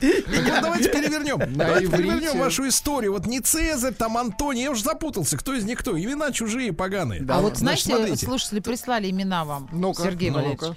Вот смотрите, Клеопатра, Цезарь, Антоний. Сначала знаки зодиака. Скорпион, Рак, Козерог. И вот вам имена. Лиля Брик, Маяковский, Осип Брик. Да? А? И сходится, кстати. Я, проверил, сходится, реально сходится. Скорпион, рак и козерог. кто здесь Осип? Нет, А Осип-? Осип Козерог. Осип Козерог и Антоний. Конечно, а не Цезарь, вахтер, Маяковский, рак. А. Клеопатра и Лиля, да, Скорпион, правда. Сходится, интересно. Мне очень горько осознавать, что вы, шовинисты, даже не допускаете мысли о том, что глубокое чувство может поразить сантехника. Козерога. Прямо, в- сердце. Если он, если сантехник козерог, да. А если рак, то Как нет. был фильм, помните? Любимая женщина Гаврилова. Как его звали? Механика. Механик. Механика Ну, его да, звали, Вот, ага. Вот, тоже механик. Но Может, Клеопатра знаешь, определенно механика скорпион. не выйдешь, определенно скорпион. Так что в Клеопатре есть что-то Так. скорпионское. это А у меня есть знакомый Яковлевич. сантехник, знаете, какой ловелас? Да Капец, что? да, вообще. Прям он с женщиной... Из фильмов он? Нет, этих, он не из фильмов, он мой сантехник, но со мной нет. Ваш Ваш сантехник. Какая грязь, Анюткин. Прекратите. Так У меня подождите. есть, ну как у всех есть Подождите, сантехники. у вас Не у семеро всех, детей. не у всех есть А, сантехники. С вами надо это быть аккуратной. Давайте так, триллер, триллер, сантехник из ПГТ. Нет, он из Москвы. Лана Бабаевна, давайте- это шутка. Да-да-да. А вот теперь сантехник, а не кто еще Нет. должен быть третий. Ладно, продолжаем. Доктор. Эх, Так, хорошо, да. Так вот, значит, а, мы остановились на том, что Антоний любит Цезаря и бессознательно именно из любви к нему отказывается сам это место занимать. Как многие сыновья, а, за счет своих провалов они бессознательно фигуру отца сохраняют. Они сами того не осознавая охраняют это место и на это место не претендуют. папа лучше всех? Абсолютно, конечно, да. И Антоний не претендует сам на это место. Он изначально согла- соглашается обслуживать. Помните, для меня это будет награда, говорит он Папа был Клеопатре. идеален. Да, мечту Цезаря. Или добиваться признания прав сына Цезаря, к которому он отношения не имеет. Надо было ему сразу быть сыном Клеопатры. Переиграть все для себя, и все. Что А что? говорите? Ну а почему нет не сложилось. Вот. Да, и знаете, пока жива вот мечта Цезаря Так. и наследник Цезаря, Цезарь как бы окончательно не убит, и он готов это обслуживать все. И в этом смысле им движет скорее любовь к утраченному отцу, чем хоть какое-то желание это место занимать. Понимаете, не только ненависть, но и любовь а совсем небезопасная штука, как мы видим на примере Антония. И может толкать человека на саморазрушение из бессознательной любви. Он это место не хочет занимать, и потому что он любит Цезаря бессознательно. Вот. И он всем видом показывает, что без Цезаря отца он не может. Он не справляется, все не получается. А, вот. И когда Цезарь был, он сам был успешным. Вот тогда я был при Цезаре успешным. А сейчас он потеряшка такой, которым все вертят. Вот. И, собственно, в любви к Цезарю их сходство с Клеопатрой. В этом они сходятся. Он, а, в этом смысле, понимаете, они с Клеопатрой очень похожи. Они оба потеряли Цезаря. И Антоний, и Клеопатра. Вот, и они столкнулись с утратой для них очень важной, которая полностью изменила их жизнь. То есть они оба пережили катастрофу в каком-то смысле. Просто а, для Антония это гораздо менее заметно, чем для Клеопатры. Для Клеопатры это очевидно. А для Антония, понимаете, очень сложно это, это увидеть, потому что тут надо, ну, как по-другому посмотреть на ситуацию. Но они оба пережили утрату. И именно это она в нем и любит, что он тоже утратил. Что в нем тоже есть какая-то потеря, которую он пережил. Он же, знаете, стал совсем другим. Он же был ярким. А стал он совсем потерянным и спивающимся, несчастным таким. Но при Цезаре он не пил, да? При Цезаре нет, не, не пил. позволялся. Не, не, не держался. Я говорю, ему нужна крепкая рука. Цезарь ему говорил, ну ты держись. Он говорит, хорошо. Нет, ему просто нужна крепкая рука, им надо Послушайте, управлять. доктор, а вот вы объясните мне, пожалуйста, да? Да. Вот был заместитель, правильно? Проблема только в том, что руководитель Да. безвременно почил, правильно? Абсолютно, конечно. Вот, вопрос в чем? Чего он на ее, на его иную бабу полез? Так это- Зачем ему это это? Жена руководителя Это, зачем? и, это кресло Вот именно. руководителя. Это жезл. Влад. А это не твое место-то. Кресл. Да при чем тут кресл. Он просто влюбился в нее. бросьте Просто. вы. Да, конечно, она все объяснять этой своей гормональной... Нет, единственный искренний человек здесь это Марк Антоний. Единственный, кто просто влюбился, это он. Всем остальным что-то надо было. Понимаете? Ей надо был Египет, Цезарю надо было переплюнуть Македонского.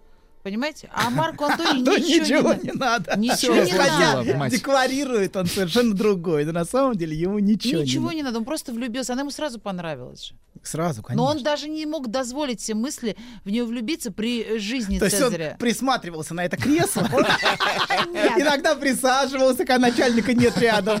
Да, но- ну даже подумать себе не мог. Вот. в кино. Так вот, смотрите, Цезарь, что такое? Смотрите, вот давайте продолжаем. А, Очень, очень странно, что Клеопатра любит такого, как Антоний. Согласитесь, это, в общем, нетипично для такой яркой женщины. Для царицы. Для царицы, конечно. Но помните, в конце она, а, она признается в любви именно к Антонию, не к Цезарю, когда перед смертью. Она любит именно Антония и про это говорит. Вот. И, собственно, их любовь и строится вокруг утраты важного для них Цезаря. Цезарь — это, собственно, имя утраты, которое они оба пережили. Это то, чего у них нет. Абсолютно, конечно, именно, именно. Цезарь это то, чего нет ни у Клеопатры, ни у Антония. Антоний не Цезарь. Клеопатра лишилась Цезаря, у нее был. У нее было, но теперь нет, понимаете? У них у обоих нет. Цезарь это просто имя того, чего у них нету. И того, чего им не хватает. И то, что они утратили. Вот. Именно, кстати, поэтому иногда сходятся вдова и лучший друг мужчины.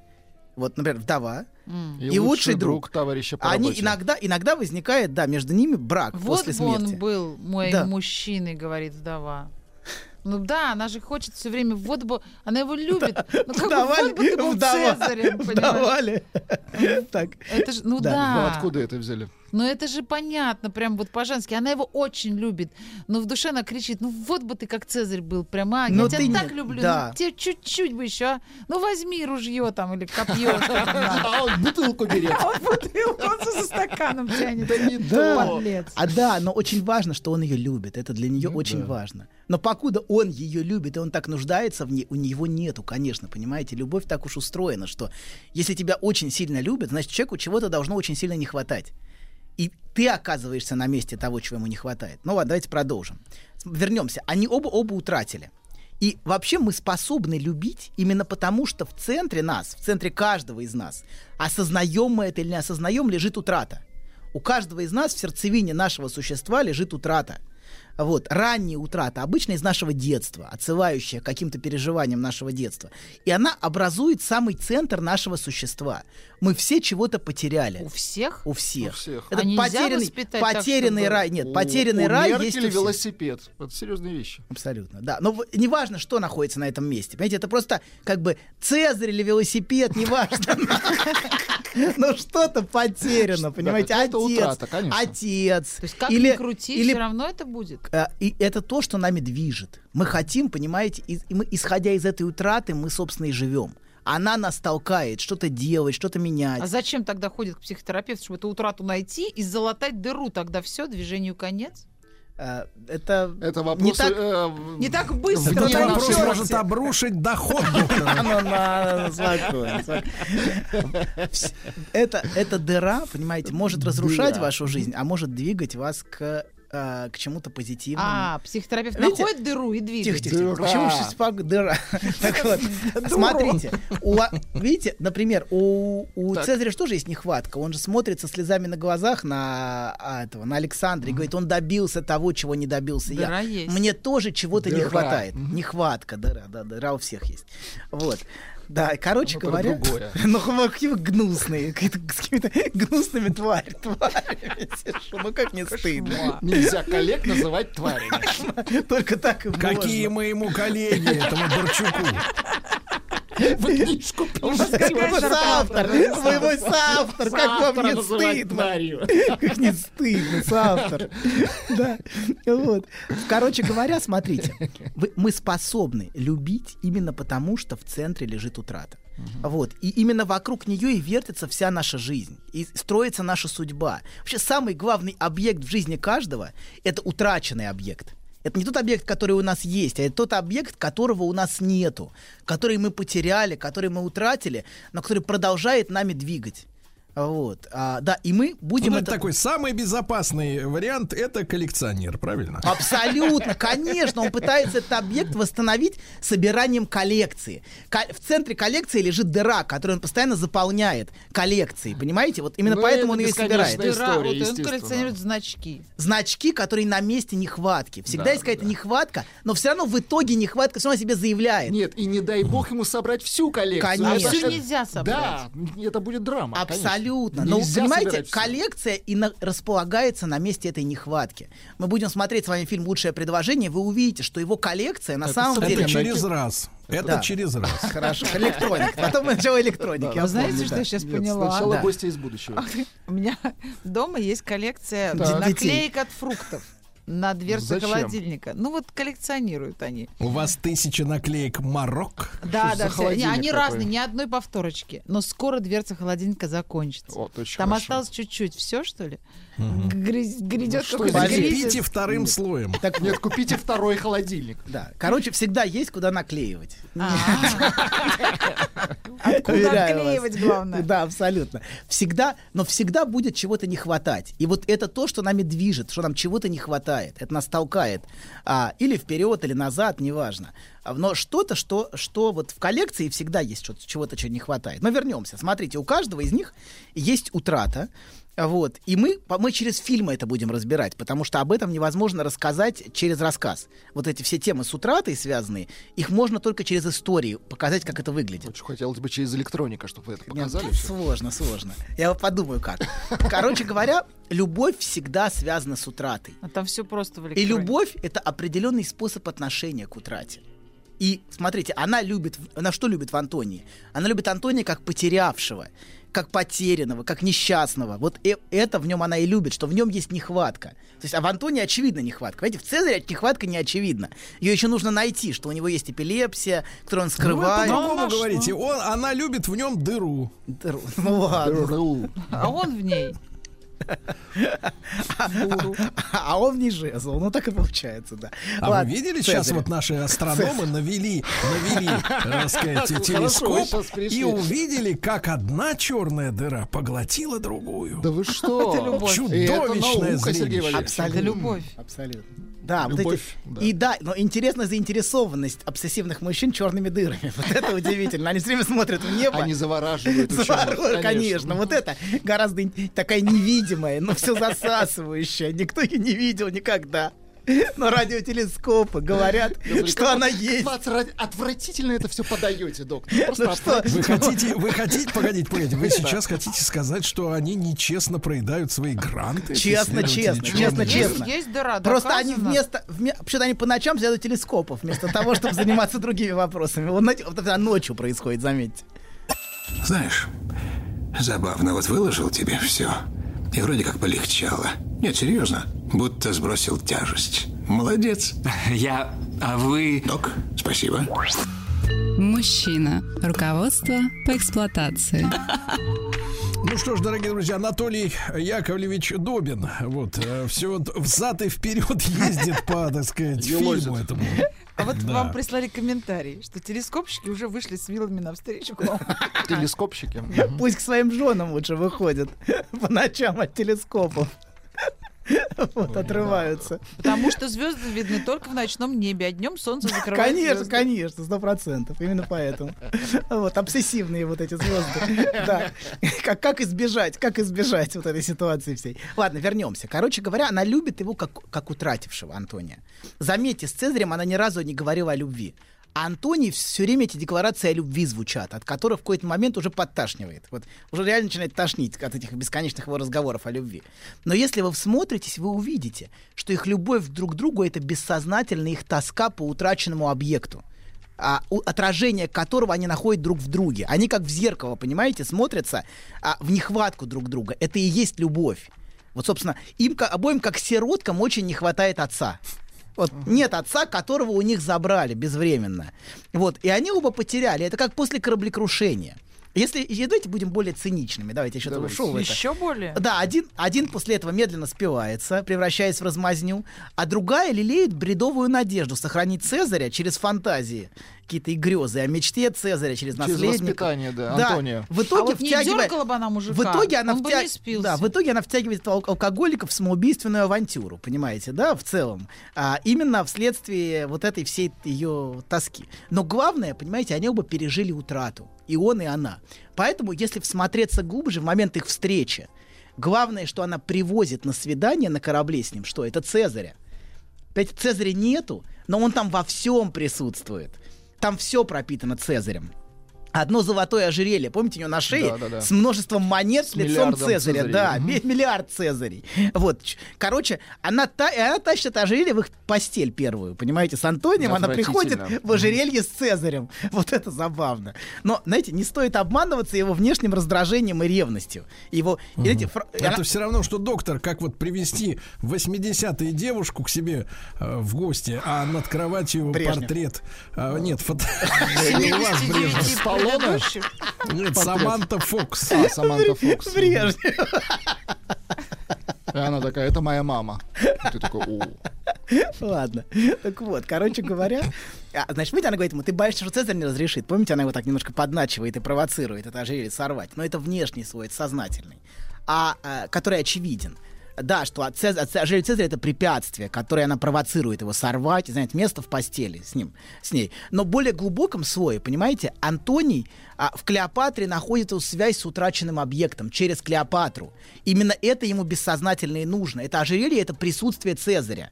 И именно это она ему и везет. Она, если можно так сказать, бессознательно ему Цезаря дарит, которого он утратил. Вот таким странным, странным образом, через себя. Я знаю, что тебе не хватает. А, как и мне, нам не хватает, мы оба потеряли. Вот. И а, мертвый Цезарь это просто в данном случае имя, понимаете, утраты каждого из них. И вообще, когда мы любим другого, мы любим его нехватку, невозможность, его как утратившего, и хотим ее восполнить. Это и есть любовь. Любовь — это всегда встреча с утратой другого. Мы чувствуем, что в сердцевине другого лежит какая-то нехватка, и мы хотим ее восполнить. Вот Лакан очень, очень точно сформулировал. Любить — это давать то, чего нет. А в нем, понимаете, она как бы дает... Того, чего нет у тебя или у него? Того, чего... У нет, него. Ни у того- кого. Абсолютно. Цезаря нет ни у кого, А как понимаете? только дашь, Да, все. любовь пройдет. Да, какая- какая- как- Умница. Так все и работает. Не совсем так. и снова ищешь Но утрату. Не со- абсолютно. Ну, ну тут ты одно дашь, другое заберешь. абсолютно тут погнали. получаешь одно. Как только получаешь, понимаете, теряется, утрата. скажите, пожалуйста, я вот, э, хочу быть вашим биографом в итоге, в конце концов. Скажите, пожалуйста, а вот я уже изучил имена ваши, Нана Бабаевна, да. А как зовут вашего э, личного сантехника вот этого? Ловелаза. Его зовут... Скажите. Да, как его зовут, его? Самир. Ну, понимаю. Что, вы такие понятливые? Я объясню. а, Не надо объяснять ничего, Не надо, ничего не надо. объяснять. Вообще не нужно ничего объяснять. Нам и так все понятно. Не нужно ничего. Стоп, стоп, не нужно. Столько музыки латино, мы всегда думали, Да. откуда. Так вот, смотрите. Короче говоря, в нем, смотрите. Из, Из из, унитаза? из MP3 Тихо. плеера Самира. Тихо, тихо. Так вот, Клеопатра находит в Антонии отражение утраты. От, собственно, она видит его, эти грустного, утратившего, и она отвечает на эту утрату любовью. Какая-то другая женщина ответит на это раздражением, а, ее будет бесить Антоний. Но, ан- понимаете, Клеопатра Так бессознательно. Э, Да, хорошо, бесит, но на, более на бессознательном уровне она его любит.